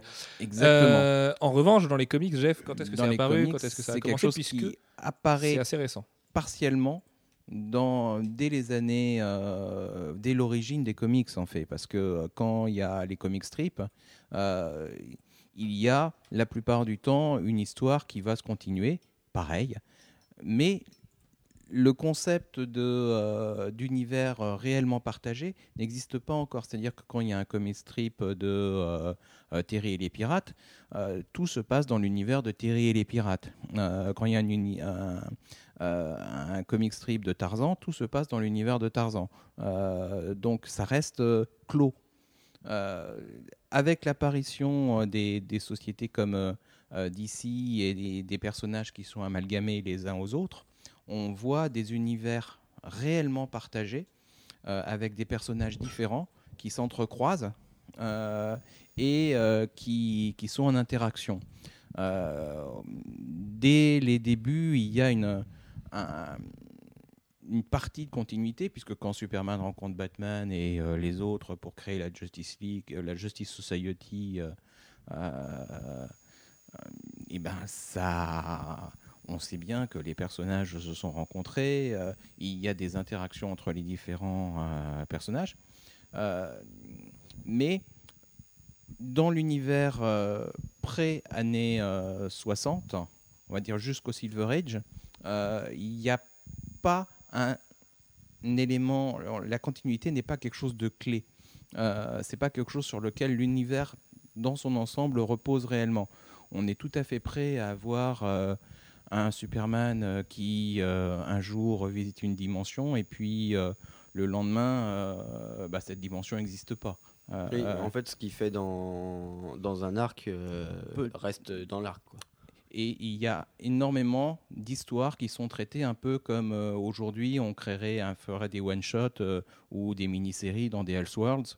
Euh, ça se passe, c'est des histoires. On raconte une histoire parce que l'histoire elle est cool à raconter. Et c'est tout. Ça va pas plus loin que ça. Euh, donc il reste, il y a bien une notion de continuité parce que les personnages, les vilains récurrents viennent et ont un passé avec, le, avec les héros, mais il n'y a pas on cherche pas à avoir une cohérence d'ensemble. Il, y a des choses contradictoires et ça pose de problème à personne. Et ça, c'est quelque chose qui va être corrigé par Marvel dans les années 60. Manu. En fait, c'est un peu comme de regarder les Simpsons. Tu sais que depuis 23 ans, ils sont toujours dans les, les gamins sont toujours dans la même classe. Tu as toujours le même contexte. Tu as toujours les mêmes personnages. Tu as une sorte de, de cohérence, euh, de cohérence de l'univers, mais d'un épisode à l'autre, tu peux avoir un personnage qui meurt et l'épisode d'après, euh, il, revient. Et tu, peux avoir aussi l'exemple inverse où un personnage meurt et il reste mort. C'est une, continuité. euh, comment, comment on va dire oui enfin pas relative mais c'est comme tu veux quoi Merci. Euh, bref, du coup, en gros, Marvel arrive dans les années 60 et en fait va faire de- du concept de la continuité déjà sa marque de fabrique. En fait, Marvel avait Ah. l'univers partagé et la continuité comme marque de fabrique et s'est imposé la continuité comme devoir. Quelque chose qui est différent et qui aujourd'hui, du coup, hérisse le poil de beaucoup de lecteurs puisque, euh, bah, on le verra après, mais il y a des éléments immuables de la continuité comme Peter Parker s'est fait mordre par une araignée, euh, Bruce Wayne, ses parents se sont fait tuer après un théâtre ou le cinéma d'ailleurs. Ça, c'est un élément de continuité qui change de, de temps en temps. Euh, Emma, Emma Stone, n'importe quoi. Gwen Stacy est morte. Euh, alors même si après on y retouche, on, fera un point tout à l'heure sur ces éléments complètement immuables et auxquels on tient vraiment. Euh, ça, fait, euh, ça fait partie de ces choses-là qui fondent un héros et un univers en particulier. Et ce qui est hyper important, au moins dans l'univers, ce qu'apporte Marvel par rapport à ce qui existait avant, c'est que les choses ne peuvent pas être annulées. Ce qui s'est passé avant, c'est réellement passé dans l'univers en question. Alors après, il y a toujours la possibilité euh, de ramener. euh, tout le monde peut ré- tout le monde peut peut ressusciter. ressusciter. Euh, Est-ce qu'il y a un problème Et de la même manière, on peut annuler des mariages en appelant Mephisto euh, parce que Joe Quesada Voilà. est un peu vexé de ce qui s'est passé. du moment que ça reste explicable, euh, ça, c'est justifié. Il- mais par contre, il y a effectivement le côté. Euh, euh, ben, ça fait euh, 50 ans que Spider-Man existe. euh, il avait 16 ans à l'époque. Euh, Aujourd'hui, il, il est censé en avoir 22, 23. Euh, Voilà. Donc il y a- il y, a ce problème de timeline du coup qui va se poser pour les mais auteurs ça, c'est dans la une, continuité. c'est- c'est une temporalité relative. À la limite, euh, on peut. Mais le problème, c'est que je vois, enfin, il y a différentes façons de la lire et on en parlera parce que je pense qu'avec Manu, on partage pas du tout le même point de vue sur les continuités en général. Euh, Manu est très à cheval sur, euh, je sais pas moi, 8 mois Marvel égale un mois dans la vraie vie ou ce que tu veux, tu, tu prends le, le rapport que tu veux, alors que Bon, je suis pas si à cheval que ça. non, mais t'es peut-être le plus à cheval d'entre nous là-dessus et t'es très, enfin tu vois, euh, Code Batman 4 ans machin et du coup tu trouves des incohérences. L'incohérence de Batman, de Damian, par exemple. en gros voilà, Da- Damian a 9 Damian ans. dans les New 52. Alors que Batman est, est, un- est Batman depuis 4 ans et qu'on sait que Batman a conçu euh, Damian avec Talia fait, alors qu'il était déjà Batman. je- donc je suis pas- ça déconne. Je suis pas forcément hyper à cheval là-dessus. Je suis juste partisan du fait que ça sert à rien. Enfin, pourquoi nous dire que ça fait 5 ans qu'il existe si c'est pour nous dire qu'il a un gamin de 10 ans qu'il a conçu en étant Batman? Et Parce que la continuité. Pourquoi aller se dire, enfin, aller forcer une, une continuité temporelle si c'est pour la- le même mois aller dire Parce que, que la, la continuité aujourd'hui est devenue, et euh, c'était un commentaire tout à l'heure sur Twitter que je citerai, euh, c'est devenu un devoir de la part des éditeurs de faire de la continuité de vendre de la continuité à ses, lecteurs, comme l'univers partagé. Encore une fois, l'exemple de Teen Titans et de Superman, quand Jeff Jones écrivait les deux, quand il neigeait dans une série, il neigeait dans l'autre le même mois. Et ben la continuité, c'est pareil. On est obligé de dire. Écoutez, si vous suivez ça comme un feuilleton tous les mois, et le feuilleton c'est comme l'exemple de la continuité euh, dans, la culture, euh, bah, on vous doit de, répercuter ce qui s'est passé. Effectivement, je sais pas moi, s'il était malade, euh, je sais pas s'il a une pneumonie, après il peut pas dire qu'il a jamais eu la pneumonie, tu vois, c'est tout con, mais euh, Par contre, et, là, Marvel et DC s'en servent pour, pour déjouer ce que tu disais sur le fait que, enfin, ce que vous disiez sur le fait que l'univers existe depuis 50 ans et que pourtant ça fait euh, peut-être euh, 10 ans que Peter Parker est, Spider-Man. Euh, Il y a une notion, et je pense que Jeff, tu allais y venir, une notion de continuité qui arrive qui est la rétroactive continuity. La, la redcon, c'est-à-dire que on va pas dire que ce qui s'est passé, ça s'est passé comme ça. On va dire que ce qu'on dit qui s'est passé maintenant, ça s'est toujours passé. Et que tu considères que ça s'est toujours passé comme ça. Euh, et ça, ça permet de dire, enfin, ça, ça a permis à Iron Man d'évoluer en, en partant de prisonnier de guerre au Vietnam à prisonnier de guerre en Afghanistan à prisonnier de guerre. euh, euh, c'est quoi la dernière, d'ailleurs, la dernière origine d'Iron Man? C'est Afghanistan? Parce que c'est là, c'est celle qu'on voit dans Extremis, tout ça. Oui, Ouais, ça. Enfin, ju- jusqu'à Iron Man Season 1 qui sort le mois prochain. Et d'ailleurs, la Redcon, c'est ce qui a fait aussi que Tim Drake a perdu tout son passif pré-New 52. Et justement, euh, pour finir avec l'histoire de la continuité, parce qu'on se doute que vous savez ce que c'est la continuité si vous écoutez les podcasts de Comics Blog depuis 117 semaines, euh, il y a deux armes. Il y a le Deus Ex Machina qui va dire, euh, comme Mephisto dans Brand New Day, One More Day. Donc d'un coup, ça vient de nulle part et on nous dit, ah tiens, je vais annuler ton mariage parce que je suis une force supérieure et tout ça. Et il y a le reboot. Et le reboot, c'est pareil, on va pas vous le présenter, mais d'ici, par exemple, en recommençant son univers, et ce sera un des derniers sujets de ce podcast, euh, c'est dit on va effacer une partie de la continuité, on va garder celle qui nous arrange. C'est plutôt que de faire des retcons, on, on- on garde, en fait, Bah, on pioche à droite à gauche. Pas, en réalité, on, on la modifie. Euh, et ce qui revient au même, puisque euh, en gros, il s'agit de dire bah, non, l'univers était plus. vous connaissiez un univers, ben non, il n'existe plus. Ou, ou s'il existe, il est transformé. Euh, en l'occurrence, sur le- les New 52, c'est la fusion de trois univers euh, euh, précédents. et qui fait à lui tout seul ben, un univers complètement neuf. Euh, et, du coup, tout ce que vous croyez savoir, eh ben, c'est pas exactement ça. C'est plus vrai, en fait. Mais parce qu'il y a une logique commerciale toute simple. Mais malgré tout, il y a des choses qui restent vraies.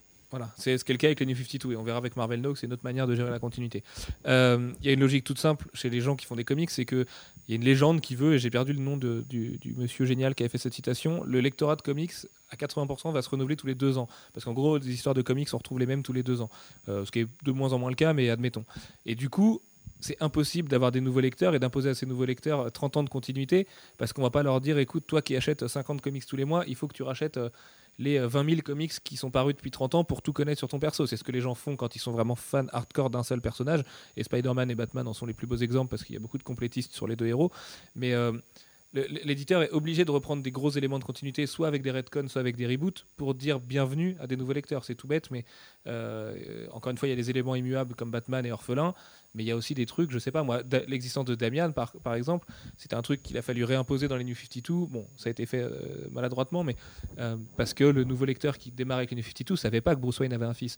Et tout ça, bah, on est obligé de se servir des outils abusifs que sont le Deus Ex Machina, les reboots et ce genre de choses. Mais malheureusement, on est obligé de, le- de- de l'accepter en tant que lecteur. Ce qui pose la question sur laquelle on reviendra encore une fois en toute fin de podcast. Est-ce que c'est pas plus important d'avoir juste une bonne histoire plutôt qu'une bonne continuité? Parce qu'une bonne continuité ne fait pas une bonne histoire, tandis qu'une bonne histoire, c'est assez absolu si on la trouve bonne. Bref, on y reviendra après. Euh, Bonne question. C'est- une bonne question et je pense que ça va prendre du temps d'y répondre et qu'il n'y a pas de vérité absolue là-dessus. bon. Je pense on qu'on va peut débattre. faire une- de très bonnes histoires avec une mauvaise continuité et de, et de très mauvaises histoires avec une bonne continuité ben ouais. et réciproquement. Voilà, exactement. Mais enfin, je pense même qu'une bonne continuité implique souvent des trop, beaucoup trop de sacrifices scénaristiques pour en faire une très bonne histoire. Mais... Et d'ailleurs, les, les plus grands comic books, qu'on retient aujourd'hui, sont ceux qui sont pas, euh, Bah, les qui sont pas attaqués par la continuité et, ou qui l'ont créé. Je pense à Killing Joke d'Alan Moore. Euh, lui a créé un élément de continuité qui est Barbara Gordon et Oracle et tout ça. Euh, Aujourd'hui, malgré le fait qu'Oracle n'ait jamais existé vraiment dans au sein des New 52, et ben Barbara Gordon s'est quand même fait tirer dessus par le Joker. Et Batman Year One, qui est un autre euh, plus grand comic book de tous les temps, bah, Frank Miller, il s'est pas embarrassé avec la continuité. Et Dark Knight Returns, et ben là non plus, parce que c'est un Elseworld. Donc euh, voilà, bref, on va, on, va, on va en reparler de tout ça. Avant ça, messieurs, je vais vous laisser le micro. Euh, quels sont les avantages et les inconvénients de la continuité? Alfro, toi qui. C'est quoi tu fais La preview de Justice League of America? D'accord, tiens. Euh, je commence par les avantages? Alors, les avantages, c'est que déjà, c'est plus facile euh, d'accès. T'es pas obligé de raconter à chaque fois de, de nouveau l'histoire du mec. Euh, oui, il a perdu ses, ses parents, c'est pour ça qu'il a décidé de se déguiser pour combattre le crime, tout ça. Bon, voilà, là, l'introduction est faite, donc c'est plus facile. Ça permet. ça c'est des constances du personnage. Voilà. C'est des choses qui existaient même quand euh, le euh, quand il n'y avait pas de réelle continuité importante. Euh, c'est des choses qu'on retrouvait aussi dans les pulps avec le Shadow ou avec Dog Savage. Euh, Il y a des constantes autour du personnage et de son entourage. Et puis euh, il y a il y a ce qu'on appelle vraiment la continuité, le fait que ben, le personnage il a suivi telle et telle trajectoire, il a rencontré telle et telle personne et on peut pas et à un moment il peut pas prétendre qu'il les a pas rencontrés ou alors il les a oubliés. Euh,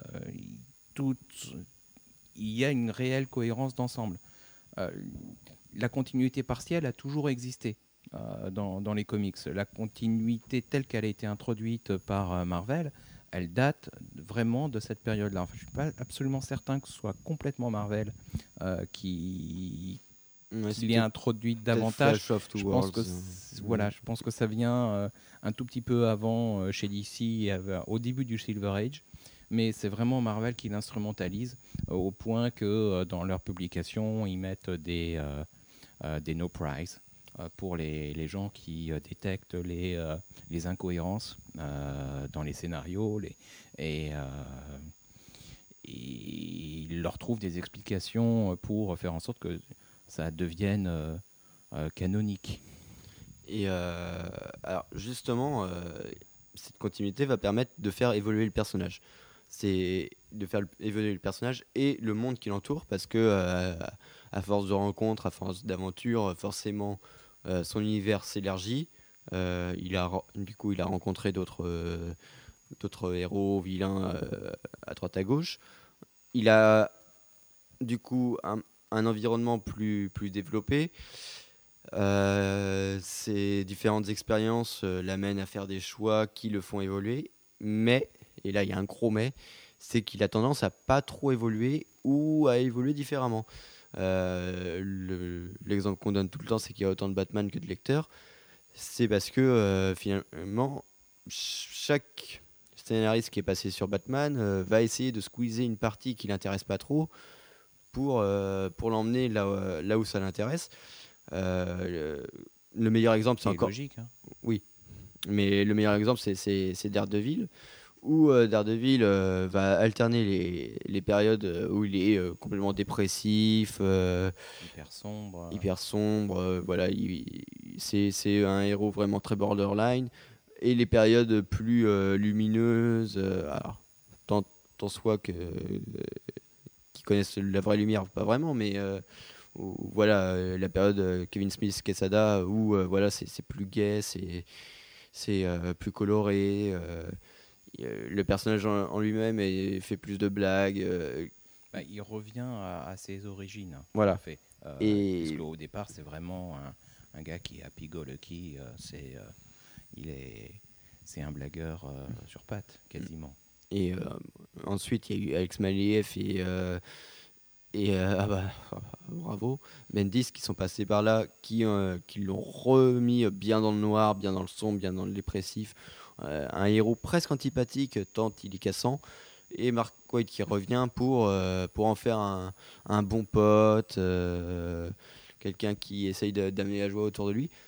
C'est pas possible, à moins que le mec soit complètement bipolaire ou qu'il ait, qu'il ait vraiment pété une durite et qu'il soit pas seulement devenu aveugle mais qu'il a un cerveau qui tourne. C'est pas possible. Et là, on voit la, la limite de, de la continuité, c'est que euh, chaque scénariste ne, ne va pas écrire un personnage euh, en, en prenant en compte tout ce qui lui est arrivé. Euh, simplement, c'est pas possible. hein. Même Grant Morrison, qui se dargue d'avoir fait ça sur Batman, ne l'a pas fait. hein. Faut, faut, faut pas se leurrer. Euh, Il- c'est, c'est la balance continuelle. Et régulièrement, il y a des, des auteurs qui, qui, re- qui retournent à la racine des personnages, euh, parce que c'est ça qui fait leur force à la base, c'est ça qui a fait leur succès. Euh, c'est le back to basics euh, de classique dans les années euh, 80 euh, quand Byrne revient sur les Fantastic Four. il remet les Fantastic Four sur des rythmes narratifs et sur, sur l'essence des personnages, et même sur une forme graphique plus simple, qui les ramène au, dessin et au, et au concept d'origine, avec des histoires plus courtes, avec euh, des, euh, des choses... euh, et puis progressivement, ça, ça grossit. Euh, et le- cas de Daredevil, c'est aussi un back to basics, euh, puisqu'on on a un Daredevil qui était devenu très très sombre après le passage de Miller, après le passage de Brandis, après le passage de Brubaker, euh, et encore plus sombre, mais euh, de façon plus borderline euh, avec, euh, Andy Deagle, avec Andy le Deagle. fameux. Euh, Mais ça, on vous le conseille pas, hein, parce que c'était vraiment pas et- terrible. et qui retourne à ses sources euh, avec, euh, avec Mark Waid dans la série Daredevil actuelle. Ouais, alors euh, je nuancerai un peu, parce qu'il est pas non plus, c'est pas non plus le Daredevil de Stanley dans la série de Mark Waid. Il a quand même, euh, C'est pas non plus il est très très très très tourmenté. Moi, je pense que c'est surtout le dessin de Paulo Rivera et de Marcos Martin qui fait penser qu'il est plus joyeux, parce qu'on n'est plus dans le dessin polar à la Sean Phillips ou à la Michael Lark, mais euh, le personnage dessiné à la Michael Lark, bah, il serait pas si, si proche de ses origines non plus, quoi. Mhm. Il y a quand même un côté euh, super super torturé chez ce Daredevil là. Enfin, il y a des scènes poignantes, mais le fait que le dessin soit lumineux a un peu tendance à tromper le lecteur, je euh, pense. Apporte un peu de plus de lumière qu'il n'y en a peut-être. Pour rester sur les avantages, euh, il y en a un qui est tout bête, hein, mais on a Laurent Debuchy qui nous dit sur Twitter pour comment briller en société sinon? Et ben c'est vrai que c'est tout bête, mais en extrapolant un petit peu, la continuité c'est la culture comics. Euh, quand quelqu'un va nous dire ah mais Batman il a jamais fait ça, ben nous on est content de lui dire mais si il a fait ça et c'est pour ça qu'il peut pas faire ça après. Et, euh, et du coup ça crée forcément l'inconvénient qui va avec, c'est que quand on touche à quelque chose, on touche à notre culture. Et quelqu'un qui a arrêté les comics par exemple pendant un moment et qui reprend en voyant qu'il s'est fait squeezer une partie de ce qu'il aimait chez un personnage ou un arc narratif, euh, je sais pas moi, quand Batman se bat contre un requin par exemple, ça n'existe plus aujourd'hui. Enfin, si, Grant Morrison l'a laissé en fait dans sa continuité à lui, mais euh, bah, c'est- une partie de soi qui est enlevée en fait quand un auteur touche à la continuité. Et le problème, c'est que comme un auteur, c'est souvent égoïste et, euh, ça se comprend. Ben l'auteur, si lui a pas aimé la même histoire que nous on a aimé ou le même fait dans la vie du super-héros, et ben il va nous l'enlever et, c'est nous qui allons le payer finalement. Et du coup, euh, ce truc-là va devenir complètement bancal, n'existera plus. Et moi, je peux comprendre quand les gens ont vraiment l'impression de se faire flouer parce que c'est tout bête, mais financièrement, quand on achète un comics, on a envie que ce qu'on lit ce soit important et que ça résonne euh, plus tard. Et quand c'est plus le cas, très vite, et moi je pense à Straczynski sur Spider-Man euh, et sur Thor qui s'est fait squeezer à une vitesse colossale, bah, c'est un peu embêtant, surtout quand on est sûr que c'était qualitatif, vraiment, parce qu'en l'occurrence, Straczynski sur les deux héros, c'était génial. Euh, ben, on en veut à l'auteur qui vient après, parce qu'on se dit, mais pourquoi? Pourquoi tu fais ça? Pourquoi tu l'enlèves? Euh, le- ton- le ton tort, c'est pas le tort que je veux voir. Moi, j'aime. Et pourtant, Straczynski, d'ailleurs, avait un petit peu bafoué la continuité, enfin, au moins, avait changé et apporté plein de choses à tort, mais c'était tellement bien fait que du coup, c'était emmerdant quand les Kieron Gillen, euh, Matt Fraction sont arrivés derrière et on dit, mais non, tu me dégages Asgard, je, le veux, je veux plus de Asgard dans l'Oklahoma, euh, enfin, faut que ça retourne en l'air, euh, et, Odin, en fait, il doit pas être mort, et machin, et truc, et bidule. Et ben, ça, c'est un peu emmerdant. Et c'est en ça que moi, je trouve que la continuité a quand même plus l'aspect d'un gros boulet pour plein d'auteurs et plein d'éditeurs plutôt qu'un gros avantage. Alors certes, ça fait le sel des comics mainstream, euh, c'est ce que nous disait Charles sur Twitter, mais oui et non, parce que c'est pour ça qu'on se met aux comics, pour les univers partagés, pour la continuité. Je pense que c'est qu'on reste plus pour les bonnes histoires que pour ce- ce- cette espèce de cohérence qui est de toute façon inatteignable et qui est, je pense, ultra utopique. C'est impossible aujourd'hui de trouver un auteur qui est. Et bah, je sais pas s'il y a un seul personnage qui a une continuité qui a pas changé depuis le début. Et je pense qu'il y en a aucun, en fait.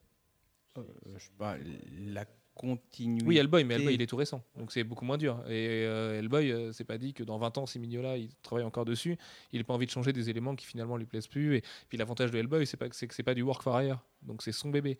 Et chez Marvel, c'est pas le cas. Et moi, des fois, je me dis, et j'y pense, la culture que doit avoir un éditeur tel que Nick Lowe ou Stephen Walker, parce que ces mecs-là ont dû lire et plusieurs fois tous les épisodes de Spider-Man et sont les espèces de, de Wikipédia à disposition des auteurs pour dire est-ce que euh, l'aute- l'auteur va venir voir, euh, va aller voir Stephen Walker, va lui faire est-ce que je peux faire ça? Est-ce que Spider-Man, euh, je sais pas moi, a le droit de conduire une bagnole parce qu'est-ce qu'il a déjà passé son permis? C'est un faux exemple, hein, mais et c'est Stephen Walker qui doit lui dire oui et non. Et alors du coup, tu as forcément un lecteur qui lui va se souvenir d'un tout petit truc on voyait déjà Spider-Man conduire une bagnole et qui va Oui, dire avait mais non, mais du Spider coup- mobile. Ouais, La Spider Mobile, forcément. Donc c'est pour ça que l'exemple est un peu caduque. Mais... Et du coup, euh, cet auteur-là, ce lecteur-là va se braquer en disant Mais non, pourquoi vous dites qu'il peut pas conduire de voiture alors qu'il a conduit la Spider Mobile? Et ben c'est tout con, mais c'est vrai que quand ça arrive toutes les semaines, tous les dit, mois, je dans suis à peu près séries. convaincu que Spider-Man lui-même n'a pas le permis. Ouais, non, je pense pas, non. Peter Ça- ça Parker, compliqué, euh, éventuellement, mais ça doit être compliqué en tant que Spider-Man de passer le permis. Bref, euh, est-ce que tu vois un autre avantage, un autre inconvénient, Jeff, à la continuité? Euh, bah, L'inconvénient principal, c'est qu'il faut il faut qu'il y ait des gardiens du temple. Euh, ça, veut dire qu'il faut tout répertorier. Il y a, quelque chose de crucialement différent entre Marvel et DC euh, sur ce point-là, c'est que du côté de Marvel, c'est extrêmement codifié. C'est-à-dire que vous, avez, c'est codifié au point que chez Marvel, il y a des handbooks of the Marvel Universe qui sont des euh, des reprises de chacun des personnages avec toutes ses caractéristiques, son histoire, euh, etc. Et puis, euh, point par point, bah voilà, lui peut soulever jusqu'à 100 tonnes ou au-delà de 100 tonnes. Marvel aime beaucoup les tableurs et les machins. Lui a une force de 9 ouais. sur 10, euh, lui Voilà. à 8,3. Exactement, c'est c'est ça. Alors que chez DC, on n'a pas ça. On a, il est super fort. Oui, Euh, et on n'a pas, et on n'a pas, on n'a pas de réelle échelle, ce qui fait que de temps en temps, on, on va avoir un personnage dont on sait qu'il est beaucoup moins fort que Superman, qui va quand même lui poser des problèmes. Euh, euh, bon, ça, ça arrive régulièrement et euh, DC se sent moins enfermé par la continuité que, que Marvel. Euh, et par les contraintes d'un univers réaliste, enfin pseudo-réaliste. Mais même chez Marvel, au final, si les, si les auteurs veulent que dans un, dans un numéro, euh, la chose soit plus forte que Hulk et dans le numéro suivant, ce soit le Ah contraire. bah, il lui donne un. Et lui ils le font parce qu'en même temps, sinon, ça serait chiant. Tu as vu qu'une fois, as vu une fois en 1960 que, enfin pas en 1960 du coup, en 70 que Hulk était plus fort que la chose. Et bah, Ah tu bah, sais que s'il y a un combat entre deux mains, bah Il est toujours plus fort, sauf quand euh, la chose devient. euh, sauf quand euh, la Thor, qu'est-ce que je raconte Sauf quand Hulk devient un, Hulk gris, que là, il est pas tout à fait aussi fort. euh, et que du coup, il a plus de s'il mal. prend la avec, cinquième pierre rouge, c'est bon. voilà. Et par contre, le Hulk rouge. voilà. Du côté des éléments immuables de continuité, lesquels vous répertoriez? On pensait tout à l'heure à la mort de Gwen Stacy. Moi, j'ai tendance à penser que la mort de Jean Grey devrait être un élément immuable, mais Brian Bendis me donne tort en ce moment parce que lui a réussi le fameux retour de- du personnage. Enfin, Euh, C'est un, un énième retour, euh, un énième, euh, euh, une énième pirouette scénaristique pour faire revenir Jean. Oui, cette fois, elle est plutôt réussie, a priori. Donc, enfin, a priori, hein, parce que ça avance tellement lentement qu'on n'en est pas sûr encore. Mais euh, qu'est-ce que vous voyez d'autre comme élément vraiment immuable et marquant de, de la continuité? Bah, avant, on aurait dit, euh, il y a encore quelques années, on aurait dit le retour de Bucky, enfin la mort de Bucky. Euh, malheureusement, depuis, on a eu euh, Ça faisait l'affaire du partie Winter des Soldier, règles immuables, il y en avait quatre. Euh, Jean Grey, euh, qu'est-ce que je raconte Gwen Euh, Bu- Stacy. Bu- Bucky ne, rev- ne- ne renaîtra jamais, euh, Gwen Stacy non plus, euh, l'oncle Ben euh, non plus, et c'était qui le quatrième hein, euh, Ah, j'aurais dit ces trois-là, moi. Et, et oui, euh, pour DC, euh, euh, ah zut, euh, le deuxième Robin, euh, Jason Todd, euh, Todd. restera mort. Voilà. Et ben là-dessus, il y en a au moins deux qui ont sauté. Ouais. et il y a un puis ils ont troisième, ils ont fait, avec ils Gwen ont fait un aussi, clone, et puis, donc et voilà.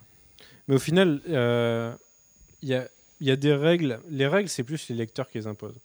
Euh, c'est pas un éditeur qui va dire tu feras jamais revenir Gwen Stacy parce que sinon euh, je te vire quoi. C'est c'est le lecteur à quel niveau il est prêt à accepter qu'un personnage, euh, qu'une mort culte peut être défaite. Et, ce qu'on est en train de se rendre compte ces dernières années, c'est qu'il y en a de moins en moins euh, qui sont respectés et que de plus en plus le lecteur n'a pas le choix. Et, euh, et si, si Marvel a décidé de faire revenir Gwen Stacy demain et, et la vraie Gwen Stacy et de nous justifier le truc, bah ils le feront. Ils le feront, mais après tout, ce qui compte le plus pour une maison d'édition, enfin, c'est d'une part de vendre, puis d'autre part d'avoir des bonnes histoires. Et s'il peut avoir les deux, c'est mieux. Euh, Il y a une chose, euh, une chose que, Si c'est bien fait, ça peut être très bon. Une chose que, que citait tout à l'heure euh, Alex quand il disait, euh, même, même dans les années 40, Batman avait toujours euh, un- une base qui était euh, ses parents sont morts, euh, il a décidé de tout refiler le costume. Euh, pour moi, c'est ce que j'appelle la, la quintessence des personnages. C'est les fondamentaux du Et, personnage. euh, et c'est ce que DC euh, a décidé de garder en fait quand ils ont fait les New 52. Ils se sont dit on a une continuité qui a 75 ans, euh, ça devient un peu compliqué. On va et c'est là que je suis pas d'accord avec le fait que c'est un reboot. Euh, ils se sont dit on va relancer tout. Ça va pas être un relaunch parce qu'on va pas garder toute la continuité, mais ça va pas être un reboot parce qu'on va pas reprendre de zéro. On va garder la quintessence des personnages pour le public et on, on va repartir de ça. Surtout, on va c'est pas, on va pas pas le exactement la prendre du quintessence. début. On va pas le prendre du début, on le prend au milieu. euh, enfin, au milieu. On le prend en cours de route, au lieu de le prendre. euh, Non, on le prend patchwork Euh, surtout. C'est là où on peut leur en vouloir. Enfin, en l'occurrence, moi je m'en fous parce que je suis pas pro continuité, mais euh, je trouve que c'est c'est vraiment trop fait un peu à la tête du client. Quoi. Bon, qu'on garde par exemple de Killing Joke, ça me paraît évident. Mais qu'on nous dise oui, alors par contre on garde tout Jeff Jones parce que Jeff Jones va continuer à être notre architecte, je trouve ça un peu embêtant, pas pour les autres ou quoi, mais il il y a bon les New 52 sont la réussite qu'ils sont et qualitativement il y a rien à dire et c'est vraiment très très bien tout ça donc c'est pas grave mais c'est quand même un petit peu embêtant j'aurais bien aimé que DC tranche un peu plus à l'époque bah, mais en- encore une fois moi je préfère lire des bonnes histoires plutôt qu'une bonne continuité donc euh, En l'occurrence, je pense, je pense que les New 52, c'est une bonne illustration hein, que euh, euh, on peut faire des bonnes histoires sans avoir une bonne continuité. Enfin, sans avoir une continuité complètement cohérente. Alors, on sait bien que du côté de Batman, il y a des tas de choses pas possibles. Du côté de Green Lantern aussi.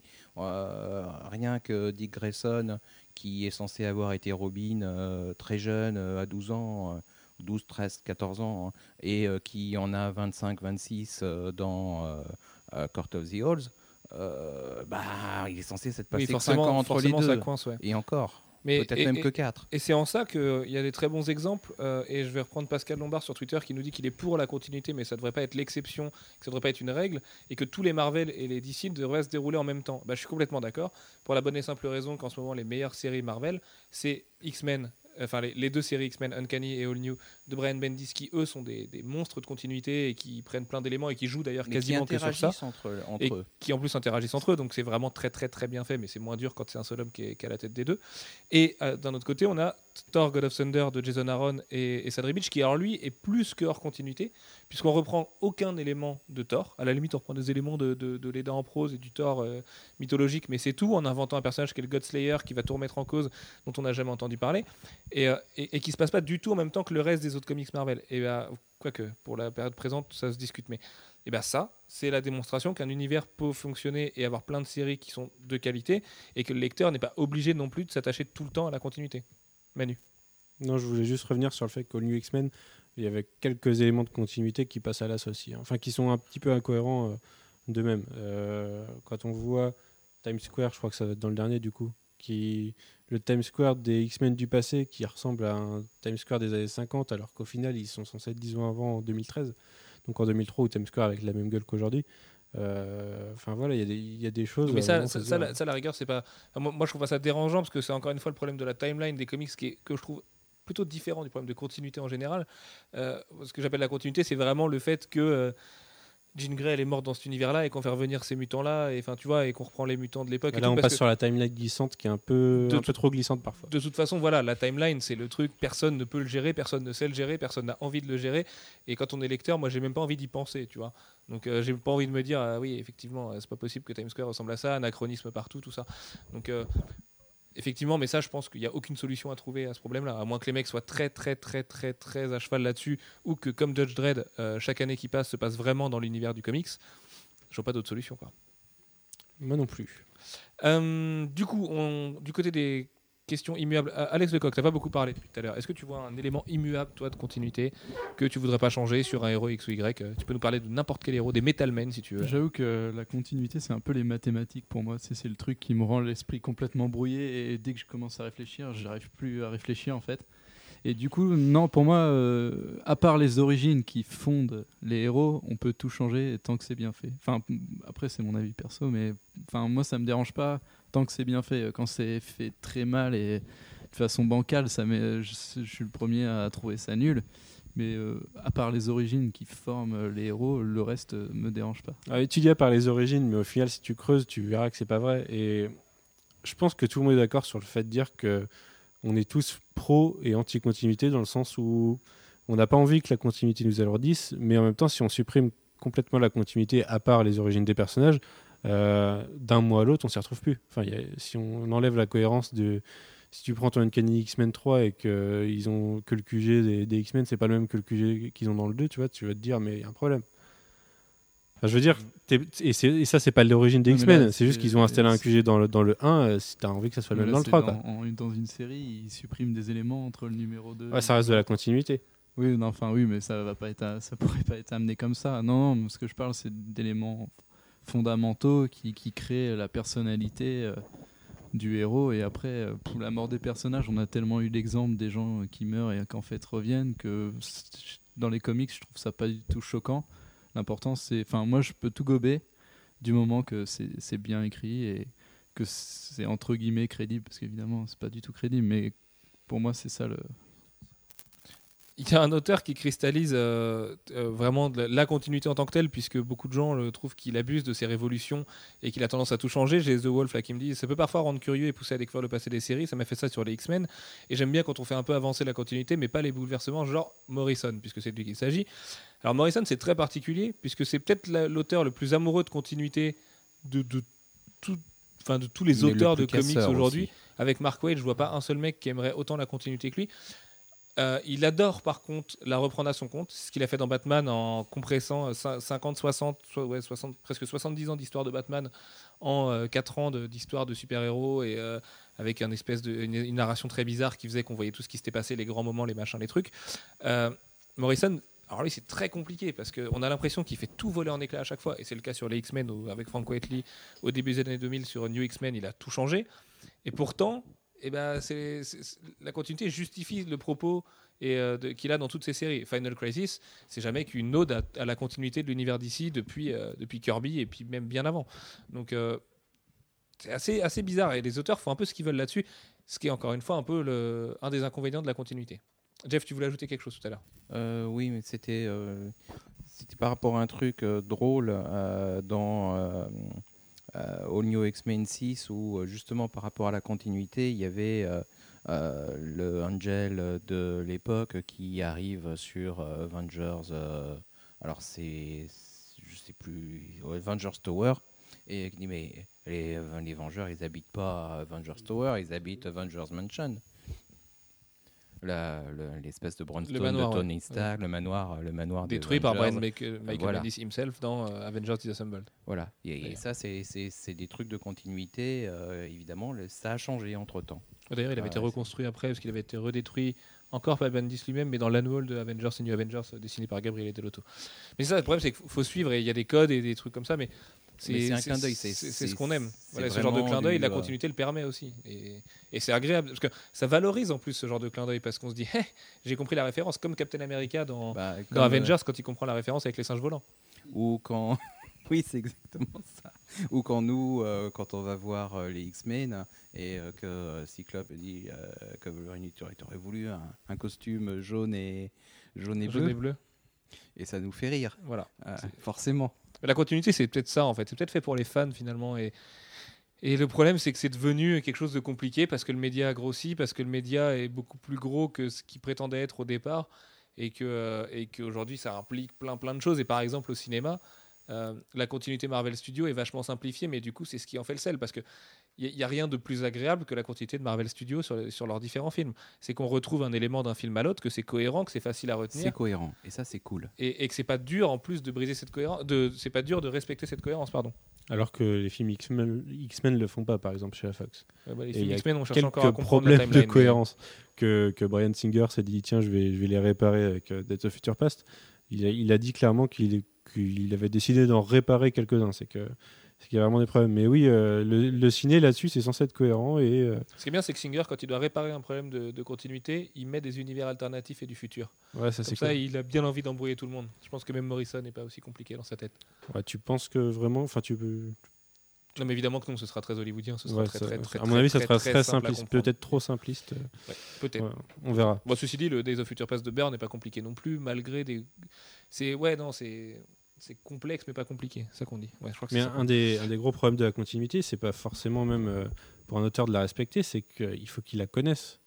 Un auteur, il connaît Et personne connaît. sur du work for hire, un, un auteur connaît pas toute la continuité et surtout, faut qu'il gère la continuité que sont en train de, de construire les auteurs qui travaillent en même temps que lui. C'est quand, c'est, ça, quand à il s'agit d'un univers. en Quand il d'un- univers. On pense au Badverse, tout ça, mais ça euh, aussi que. Non, mais même, enfin, l'univers Marvel, on voit bien euh, quand t'as Dan Sab qui est revenu depuis six mois et et t'as un auteur, Ah non, mais la qui, un auteur qui met un an trois à, à ans. rappeler son, à- enfin, à, à- à construire son retour. Euh, Enfin, les auteurs vont pas l'atteindre. Non mais là en plus la continuité était biaisée par le fait que, que Bianchi dessinait pas assez vite tout ça et, et d'ailleurs ce qui est assez marrant dans le Wolverine 1 de Paul Cornell et Alan Davis toutes les retcons qui ont été faites euh, en 2012 sur Wolverine et Dieu sait qu'il y en a eu des gros c'était vraiment abusé euh, bah, tout a disparu. En fait euh, voilà c'est juste le Wolverine classique qu'on connaît avec ses bases et puis finalement tant mieux. Ce sera encore mieux si la série était bien mais malheureusement c'est pas le cas. Voilà bah écoutez on va, on va finir ce podcast les gars avec le pour ou contre la continuité. Je vais faire un petit best-of des gens sur Twitter puisque vous avez été nombreux à répondre et qu'en plus vous avez jamais répondu la même chose. Euh, on va commencer avec Antoine Reynolds qui nous dit Je m'en fous. bon, voilà, ça c'est clair. Tant que l'histoire est bonne, qu'elle s'en serve ou pas, je pardonne. Ce qui est à peu près euh, ce que j'ai tendance à penser aussi. Et je vais paraphraser Liber Meillot qui dit Moi, la continuité, j'y comprends rien et j'ai pas, de temps, j'ai pas assez de temps pour lire tous les comics. Donc, tant que l'histoire est bonne, euh, ça, ça m'arrange. Et on fait des Batman Noël avec ça. Et on fait des Batman Noël avec ça, exactement. Il y a Paul Bagre, at Dr. Aran, j'espère que je le prononce bien, qui dit pour, parce que seuls les comics peuvent offrir un univers partagé depuis plus de 60 ans. On a Thibaut Récal qui nous dit qu'il est contre parce que ça pousse à l'achat complétiste et ça bug une histoire sur deux, Euh, ce qui est assez vrai aussi. Euh, on a Sidious qui dit quand ça permet de lier des bonnes séries, mais par contre, quand il s'agit de mettre des barrières à de bonnes histoires, euh, donc lui il est pour. Yannick qui, pense exactement comme Antoine Reynolds. Sylvain dessus qui dit pour sans en faire une règle d'or sur une période de temps raisonnable, certaines histoires y gagnent, d'autres s'y perdent. Donc c'est pour et contre finalement. Euh, et, par- et Antoine Reynolds qui revient plus tard et qui dit par contre, je suis assez hypocrite parce que quand Bendis salope les Guardians of the Galaxy et je ne suis pas du tout d'accord avec toi et le travail de Dan Abnett et Andy Lanning, ça le fait chier. Euh, oui Ah et bah, non. On l'a pas encore vu en même temps. hein. Là, pour l'instant, on a vu qu'un épisode euh, 0.1. et, Même si euh, c'est vrai que ça a l'air très différent. hein. C'est vraiment une, orientation très. Avengers pour les Guardians. mais, quoi. euh, mais pour, pour l'instant, on ne peut pas juger. On n'a pas vu. Donc, euh, On a aussi Christobi qui, euh, qui aime la simplicité puisqu'il nous dit qu'il est contre parce que et il est d'ailleurs aussi contre les continuités alternatives. Euh, faire des bonnes histoires, le reste on s'en cogne. Voilà, au moins ça le mérite d'être clair. Laurent d'Apocalypse qui nous dit qu'il est contre. Euh, Tibul, un libraire de Rennes qui nous dit qu'il est pour parce que c'est la continuité qui fait la richesse des comics. Alors ça, ça revient souvent quand même. Euh, on avait également Spades qui en nous dit cas, ça fait la 100%. richesse de Marvel. Voilà, ça fait la richesse de Marvel au moins. Même si DC s'en sert peut-être mieux euh. aujourd'hui que Marvel, mais bon, euh, ça, ça se discute. Euh, Spades qui nous dit qu'il est 100% pour, il pleure en, ce que- en lisant ce que DC a fait à Team Drake dans les New 52, et Dieu sait qu'on te comprend. Euh, c'est quoi ces origines de merde, sérieux C'est toi qui le dis. Euh, Kaisers21 qui nous dit pour, car c'est toujours sympa de savoir par quoi le personnage est déjà passé, ce qu'il a vécu et pourquoi il en est arrivé là. Alors, oui. C'est vrai que c'est dans un monde utopique, ce serait génial de savoir ça, mais malheureusement, il y a trop d'auteurs différents qui bossent sur des efface, histoires. euh, on efface et on recommence. Euh, on a Valentin Picard qui est pour. On a euh, David Ivaha qui est pour aussi. Rising Sun qui est ultra pour. Globalement, vous êtes quand même plutôt pour. hein. Et euh, Jeko qui est pour aussi. Donc, ouais, je pense qu'on est sur un bon. Manu, toi qui es le pro de la statistique, on est bon, sur un bon 70% de pour là. hein. Tu valides? Ouais. Minimum. Merci, merci Minimum, Manu. il, il valide. Merci, allez, allez, il, il a minimum- pas eu le temps de faire ses stats. 70%. hein. Petit tour de table. Euh, Alfred, on va commencer par toi. Est-ce que tu es pour ou contre? Bêtement et simplement. Et, euh, et pourquoi? Comment? Euh, Depuis quand? Euh, Quel est? Bref. Moi, je suis plutôt contre dans l'absolu euh, parce que euh, voilà, ça, pour moi, ça va ça a tendance à alourdir euh, une histoire. C'est euh, après, il y, a- des scénaristes qui sont hyper forts hein, pour euh, pour s'en servir, pour l'utiliser. Je pense à, des gens comme Kurt Busiek ou euh, Mark Wade. Mais moi, j'ai pas envie qu'on me qu'on me euh, serve de l'anecdote parce que j'ai juste envie d'une bonne histoire. Et globalement, on peut, on peut concilier les deux. Mais généralement, c'est malgré la continuité. Donc voilà, euh, après. euh, voilà, euh, j'ai- pas plus d'avis que ça. si on arrive à me sortir les bonnes histoires avec de la continuité, pourquoi pas. Mais j'ai plutôt tendance à dire que la continuité tire les qualités scénaristiques vers le bas. Alors moi je sais, suis ouais, je suis un peu mitigé en fait. C'est vrai que je suis contre parce que je trouve que c'est vraiment pas du tout new reader friendly. euh, Donc euh, dès que, enfin ça, ça te donne mal au crâne avant d'avoir lu des trucs en fait. Quand les gens, enfin y a, je connais plein de gens qui me disent euh, j'ai pas envie de lire de comics parce que je vais rien comprendre et que ça va faire des références et qu'on va rien comprendre dès la première lecture. Mais d'un autre côté, bah, je suis, enfin, on est tous des geeks et moi je sais qu'il n'y a rien de plus gratifiant quand je suis en train de lire un comics que je comprends une référence. Bah, je trouve que c'est ça qui est assez cool, c'est de pouvoir lire, lire et puis se dire ah putain ouais ça c'est cool, ça fait référence à ce truc que j'avais lu euh, il y a pas longtemps et puis du coup bah, en même temps euh, c'est un peu ce qui fait, euh, ça fait de la nostalgie. Tu te rappelles au moment, enfin je sais pas, moi je me, ça me fait me rappeler quand est-ce que j'avais lu ce machin et tout et du coup j'avoue que c'est un peu c'est ce que j'aime bien en fait dans la continuité, c'est le fait de, de se dire que quand on a été lecteur depuis un moment, et ben on peut. Enfin, Il y a un bénéfice supplémentaire. oui, voilà, il y a un bénéfice supplémentaire à en tirer. Mais après, c'est vrai que je comprends que ça soit vraiment trop compliqué. Même moi, hein, je, je comp- ça me, quand j'y pense, ouais, ça, me- ça me tue le, le crâne, quoi. C'est les, les maths, faut penser à des trucs qui font référence à d'autres trucs. Et en fait, c'est que là, je trouve qu'à un moment, il y en a trop. Et ça, ça fait que c'est des références, de références, de références, de références. Et c'est incompréhensible. Les comics dans 100 ans, qu'est-ce que ça va être? On va, on va avoir les cerveaux qui vont exploser rien qu'en pensant. Donc voilà. Moi, je... Oui, mais non. Moi, je vais plutôt être pour. Euh, pas parce que, parce que contrairement à ce que, euh, je pense que les comics sont très très forts euh, sur le côté reader friendly. À chaque fois, la plupart des comics sont écrits avec l'idée que quelqu'un va débarquer, quelqu'un qui n'a pas encore lu ce comic book là, cet univers là, qui ne connaît pas les personnages, va débarquer et, euh, et qu'il faut que cette personne-là, qui est complètement neuve, vierge, euh, puisse comprendre ce qui se passe. Et il fonctionne très bien comme ça. Euh, Il y a assez peu de comics sur lesquels on a réellement besoin d'avoir tout lu avant pour s'y retrouver. Alors, bien sûr, on s'y retrouve mieux si on a tout lu avant, euh, mais, euh, mais c'est pas nécessaire. Euh, Tu sais que pendant que tu développes un propos qui est passionnant, Manu fait n'importe quoi sur Twitter. je ne sais pas parce que il moi il je se- suis pas sur Twitter. Il se répond à lui-même, si tu veux. Il utilise le hashtag dans deux tweets. Enfin voilà. Mhm. Bref, Manu est bien là ce soir. Je pense qu'il est très fatigué. mais comme ça tout à l'heure il pourra nous dire des choses. Euh. Hein de, quoi, et- de quoi on parle là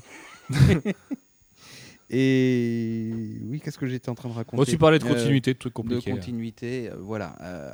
Après, euh, il faut pas confondre continuité et crossover. Euh, là, quand le crossover, c'est quelque chose, c'est un concept relativement récent, le, fait d'avoir des events qui euh, euh, cannibalisent euh, complètement euh, l'univers pendant quelques mois qui font que ben, on est obligé de lire toutes les séries pour tout comprendre. Euh, ça, c'est quelque chose qui remonte aux années 80. Avec, Oui, mais même euh, euh, le, le crossover en tant que tel, on peut même remonter plus loin. Enfin, le simple fait de mélanger des héros, c'est quelque chose d'inhérent à la culture comics aussi. tout à fait. Et ça remonte plus loin que les ça events. remonte aux équipes, ça remonte. Mais c'est vrai qu'on a euh, tendance à confondre un peu hein, continuité voilà. et univers partagé. Euh, la continuité, c'est juste le fait que ben, si euh, je me suis cassé un bras, si Spider-Man s'est cassé un bras à un moment, il peut pas dire bah, je me suis jamais cassé de bras. Moi, s'il se coupe la main, ben, il va se balader avec une main en moins. Enfin, c'est ce qui était arrivé à Aquaman. Euh, bon, ils l'ont fait revenir avec. Euh, c'est un- autre débat, mais Euh, voilà, on ne pouvait pas. le passé conditionne le futur. Et du coup, on, avance comme ça. Alors que le côté. il y a des contraintes liées à la continuité qui empêchent, qui, qui obligent à écrire certaines histoires. Bah, c'est vrai, hein, c'est vrai que dans certains, dans les, dans les events, quand il y a telle et telle chose qui conditionne tout le reste, euh, il y a des auteurs qui sont obligés de mettre euh, un mouchoir euh, sur, leur, sur leurs hi- histoires en cours et euh, qui sont obligés de raconter des histoires qu'ils n'ont pas forcément envie de raconter. Mais, Euh, y- y- y a- mais il y a aussi moyen de. C'est aussi une question d'auteur, une question de ressources. Euh, on peut très bien, sous la contrainte, créer euh, quelque chose de très bien. Il y a vachement une question d'acceptation aussi de la part du lecteur. Enfin, je prends mon exemple perso, mais je sais par exemple quand je lis du Iron Man, et Dieu sait que c'est pas la série que je lis le plus souvent, euh, j'ai envie de savoir qu'il y a eu la guerre des armures et qu'il y a eu Demon in a Bottle, qui sont pas non plus des trucs qui sont relatifs à ses origines de base, puisque c'est des arcs qui sont légendaires certes sur Iron Man, mais qui sont arrivés bien plus tard. Donc le fait qu'Iron Man soit alcoolique tard. et le fait qu'Iron Man soit fait voler sa techno.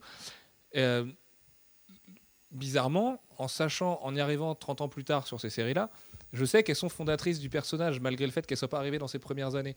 Et du coup, pour moi, Iron Man, il a ses origines plus ces deux éléments-là. C'est ça que j'ai envie de retrouver aujourd'hui. Et pourtant, quand je lis le Iron Man de Matt Fraction, et ça n'a rien à voir avec le fait que j'aime pas particulièrement ce qu'il a fait dessus, mais le coup de l'énergie verte, le coup de, de, rescue, enfin plein de choses qu'il a inventé dessus, pour moi, elles resteront pas dans l'histoire. Et du coup, quand je le lis, eh ben, euh, je me dis, c'est une bonne histoire, ça restera pas, mais tant mieux si c'est une bonne histoire. Et- mais par contre, ça conditionnera pas le personnage comme euh, les histoires euh, Demon in a Bottle et euh, La Guerre des Armures l'ont fait il y a des années. Tu vois et je pense qu'il y a ça un peu sur tous les héros. Par exemple, la cour des hiboux. aux circonstances plus qu'au personnage lui-même. Euh, Ouais, même le personnage, du coup, dans ma tête, est un mec qui a été alcoolique et qui s'en est sorti, tu vois. Et j'ai envie de le revoir, euh, d'en entendre parler assez souvent. Alors que je suis sûr que dans 20 ans, on parlera pas de l'énergie verte et tout ça, notamment parce que Bien ça, en plus, ça fait écho à des choses qui sont vachement actuelles. Mais euh, je prends l'exemple de Batman. La cour des hiboux, Dieu sait que j'ai rarement aimé du Batman autant depuis des années. Et ben pourtant, je suis persuadé que ça restera pas du tout canon et, et mythique dans l'histoire de Batman. Oh, Tu je vois pense que ça va être un arc important. L'arc, Ça- ça va l'arc, oui, ça qualitativement oui, mais je suis pas sûr que dans 20 ans, on entende parler de la cour des hiboux. Long Halloween, au même titre que euh, vraiment. Oui, mais Calendarman, par exemple, on s'en fout. Long Halloween, on sait que c'est une bonne histoire, mais Calendarman, on s'en fout plutôt. Tu vois, bon, évidemment qu'on s'en fout pas. Mais euh, c'est- je, je veux dire, il n'a pas ce côté mythique qu'ont le Riddler et tout ça. Alors, par exemple, je suis incapable de me souvenir d'une histoire mythique avec le Riddler, mais tu vois, pour moi, les héros sont faits d'espèces de grands moments. euh, c'est assez compliqué à expliquer, mais je pense que c'est aussi relatif au fait d'avoir découvert les super-héros avec les dessins animés et, euh, le cinéma. Et du coup, c'est ce que, les gens ont adapté en dessin animé au cinéma, qui sont des médias qui imprègnent plus, je pense, le, le lecteur. Euh, bah, pour moi, c'est canon, tu vois. Alors que euh, La Cour des Hiboux, bon, je suis quasiment persuadé, et j'espère me tromper, que dans 20 ans, on se souviendra que c'était très bien et que Scott Snyder a fait des très bonnes choses. Euh, mais suffit que Scott Snyder fasse des très belles origines à Batman avec euh, Zéro hier euh, dans, très peu de temps, et ben on se souviendra que La Cour des Hiboux, c'est ce qu'il avait fait avant, un petit peu avant, tu vois. Et pareil, pour le fait que Dick Grayson ait porté le, costume de Batman, est-ce que ça va rester dans l'histoire du personnage? Je suis pas sûr. Tu vois. Et aujourd'hui, euh, le Dick Grayson qu'on nous présente, il fait très très peu référence au fait qu'il a, été Batman pendant, pendant un grand moment quand même. Pendant un, ouais, ça a duré combien de temps? C'est un an Mais de toute façon, la, la continuité, euh, la cohérence parfaite est impossible et inapplicable à un univers comme Marvel ou DC. Simplement parce que si on veut nous faire croire qu'un qu'un personnage a vécu 10 ans ou 5 ans en tant que super-héros, euh, un personnage comme Batman, il a vécu quoi 2-3 000 histoires faciles, 2-3 000 aventures. Il en vit, euh, il, est- il a 4 séries, il vit 4 Wolverine. aventures en même temps. Wolverine, c'est pareil. Euh, temporellement, c'est impossible de toute façon. Il y a une incohérence de ce côté-là. Donc à partir de C'est un là, peu les Jack Bauer de la bande dessinée quoi. non, pire que ça, oui, mais non, parce que Jack Bauer, il vit qu'une aventure en même temps. Oui, c'est vrai. Mais il vit jamais Et, euh, elle dure une journée, et c'est tous les 5 ans, enfin tous les 3, ans à peu près. Et là, Batman, il vit, il vit euh, en 3 jours, il vit euh, 12 Ah oui, bien aventures. sûr. quoi. Ouais. Il a des journées qui font 72 heures. ouais. Et c'est c'est impossible, donc à partir de là, le lecteur sait qu'il faut qu'il choisisse. Oui, c'est ça, je pense que, encore une fois, on revient à l'acceptation du lecteur. Moi, la continuité, j'adore ça parce que c'est flatteur et que c'est une bonne idée et que c'est quelque chose Si de fondateur. Mais tout canon, il a vécu... oui, voilà, il a, il a vécu des journées, euh, c'est même plus 72 heures. Ah, puis si tu prends tous les ces coups journées, c'est des semaines, euh, quoi. Oui, voilà, si tu prends tous les coups de couteau, les balles et les machins qu'il en a raflé, enfin, son corps, c'est Ah oui, un champ de bataille. Quoi. ça devrait être que des cicatrices. ouais. Ouais, ouais, ouais. Parce que bon, ce qui est un peu le cas, hein, de temps en temps, ils aiment jouer là-dessus, mais c'est pour ça c'est- que- c'est un millième de ce qu'il a vraiment encaissé. Moi, je suis pour la continuité, globalement, mais euh, de la façon dont on l'accepte en général. Et je suis, je suis d'accord qu'une bonne histoire peut s'affranchir de la continuité, mais pour moi, même un bon auteur qui va faire une bonne histoire, il a même pas besoin de s'affranchir de la continuité, il suffit juste de pas la mentionner. Quoi. Exactement. Et comme Manu, je dirais que, et pour paraphraser Kemar, la continuité, c'est à la fois bien et pas Et très pas bien. Euh, ben voilà, moi, je, je pense Et- qu'on a fait à et peu je voudrais, je tour. voudrais répondre à, à Twan Reynolds. Antoine Reynolds. Euh, Bendis, il viole pas, euh, il viole pas la continuité de Amnet et Lightning, puisque à la fin de Edge of Ultron, ils vont revenir dans le passé, ils vont annuler Annihilation Conquest et leur continuité, elle aura jamais existé. c'est tout. N'importe quoi. Mais non, mais c'est c'est vrai que c'est complètement une autre direction de la violer la continuité. Je sais pas. C'est un débat. euh, c'est un débat. Ah, Alfred, tu penses pareil, toi? Ouais, qui viole la continuité? Étant donné que Star-Lord était censé être mort et que là, non, plus du tout, ouais, si, plutôt pas mal le viol. Eh ben, on fera un podcast sur les Guardians of the Galaxy très bientôt parce que comme ça, on pourra parler de Rocket Raccoon pendant une heure et demie. Euh, voilà. Sur, sur la continuité, c'est dur de donner un- un- une réponse définitive. Évidemment, qu'on est ni pour ni contre. Euh, on aime ça et des fois, ça nous énerve parce que c'est un peu agaçant de temps en temps. L'important, c'est juste que l'histoire soit bonne, je pense. Et il y a quand même un truc moi, en continuité qui m'a un peu gonflé. Et il y a un exemple concret, c'est Civil War. Parce que Civil War, ça a quand même, c'est le comic book le plus vendu des années 2000, tout ça, tout ce qu'on veut. Euh, ça a posé des bases très fortes, ça a quand même un petit peu révolutionné quelque chose, même si ça reprenait des pitchs déjà vus. euh, ça a créé quelques un- années plus tôt. des situations inédites qui Mais ont voilà. fait que ça, l'ensemble de l'univers s'est appuyé dessus. Et du coup, ce qui m'a gonflé un petit peu, c'est que euh, ça a été très factice après l'espèce de, de querelle qui a eu. Bon, une fois que Captain America est revenu d'entre les morts et que Thor euh, a découvert que Ragnarok a été créé par Tony Stark, tout ça, bah, on s'est dit, bon, ils s'entendent plus très bien, c'est un petit peu chaud, machin. Une petite mini-série de Bendis et Alan Davis, Avengers Réunion, Avengers Prime en VO, et hop, c'est réglé. Et ben ça, c'est un peu embêtant. J'aimerais aujourd'hui que dans les plus de séries. temps que ça, hein, Bah, mais, euh, ouais, ouais, mais c'est là, c'est là que ça s'est. Ça a mis plusieurs mois, mais Mm. pendant plusieurs mois, on n'en parlait quasiment pas. Bon, à part le moment où Thor essaye de réanimer Tony Stark, là, quand il est sur son lit de mort, tout ça, mais ce genre de truc, d'éléments fondateurs comme Civil War, bah, j'aurais aimé que ça, appuie quelque chose vraiment derrière et qu'il y, ait- une brisure entre Spider-Man et Tony Stark euh, au niveau de la confiance. Et c'est quelque chose, euh, encore une fois, parce que le lectorat doit se renouveler tous les deux ans, qui a disparu beaucoup trop vite à mon sens et que j'aurais aimé retrouver, euh, bah, voilà, pour les, qu'on en parle encore maintenant et que ça disparaisse dans 5 ans. Surtout qu'à mes yeux, Civil War, c'est quand même quelque chose d'assez fondateur dans les années 2000. Euh, je, trouve que ça a été un petit peu trop gâché sur la fin. Et c'est en ça que la continuité peut être emmerdante. Autant qu'elle était vachement bien, au moment où il le respectait encore. Parce que le moment où euh, euh, Thor faisait la gueule à Tony Stark et que Captain America lui en voulait forcément, parce qu'il était un petit peu mort à cause de lui, bah, je trouvais ça génial. Parce que ça faisait vraiment écho à Civil War. Et je me disais, putain, cet univers est partagé. Et ils parlent de trucs qu'on a vécu il y a deux ans. Et ils en parlent encore. Et puis d'un coup d'un seul, hop, c'est un peu emmerdant. Donc Bendis arrive avec Alan Davis et pfft, on n'en parle plus.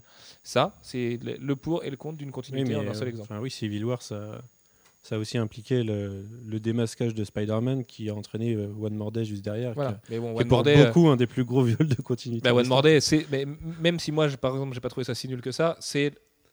Vraiment, on t'enlève 20 ans d'histoire. Oui, oui, mais je pense que c'est le plus gros viol de la continuité de l'histoire des comics. Parce qu'en plus, il a été fait de manière très brutale, avec un Joe Quesada qui n'a pas consulté Straczynski avant de rajouter trois pages avant et de mettre Mephisto dans la boucle. Euh, tout, tout a été bancal sur cette affaire. Donc, euh, même si après, moi j'ai trouvé que c'était pas si nul que ça, la période euh, post-Brand New Day. Mais bon, ici, il y avait beaucoup de lacunes, mais il y a eu des choses pas trop mal comme euh, 36 Way to Die et tout ça.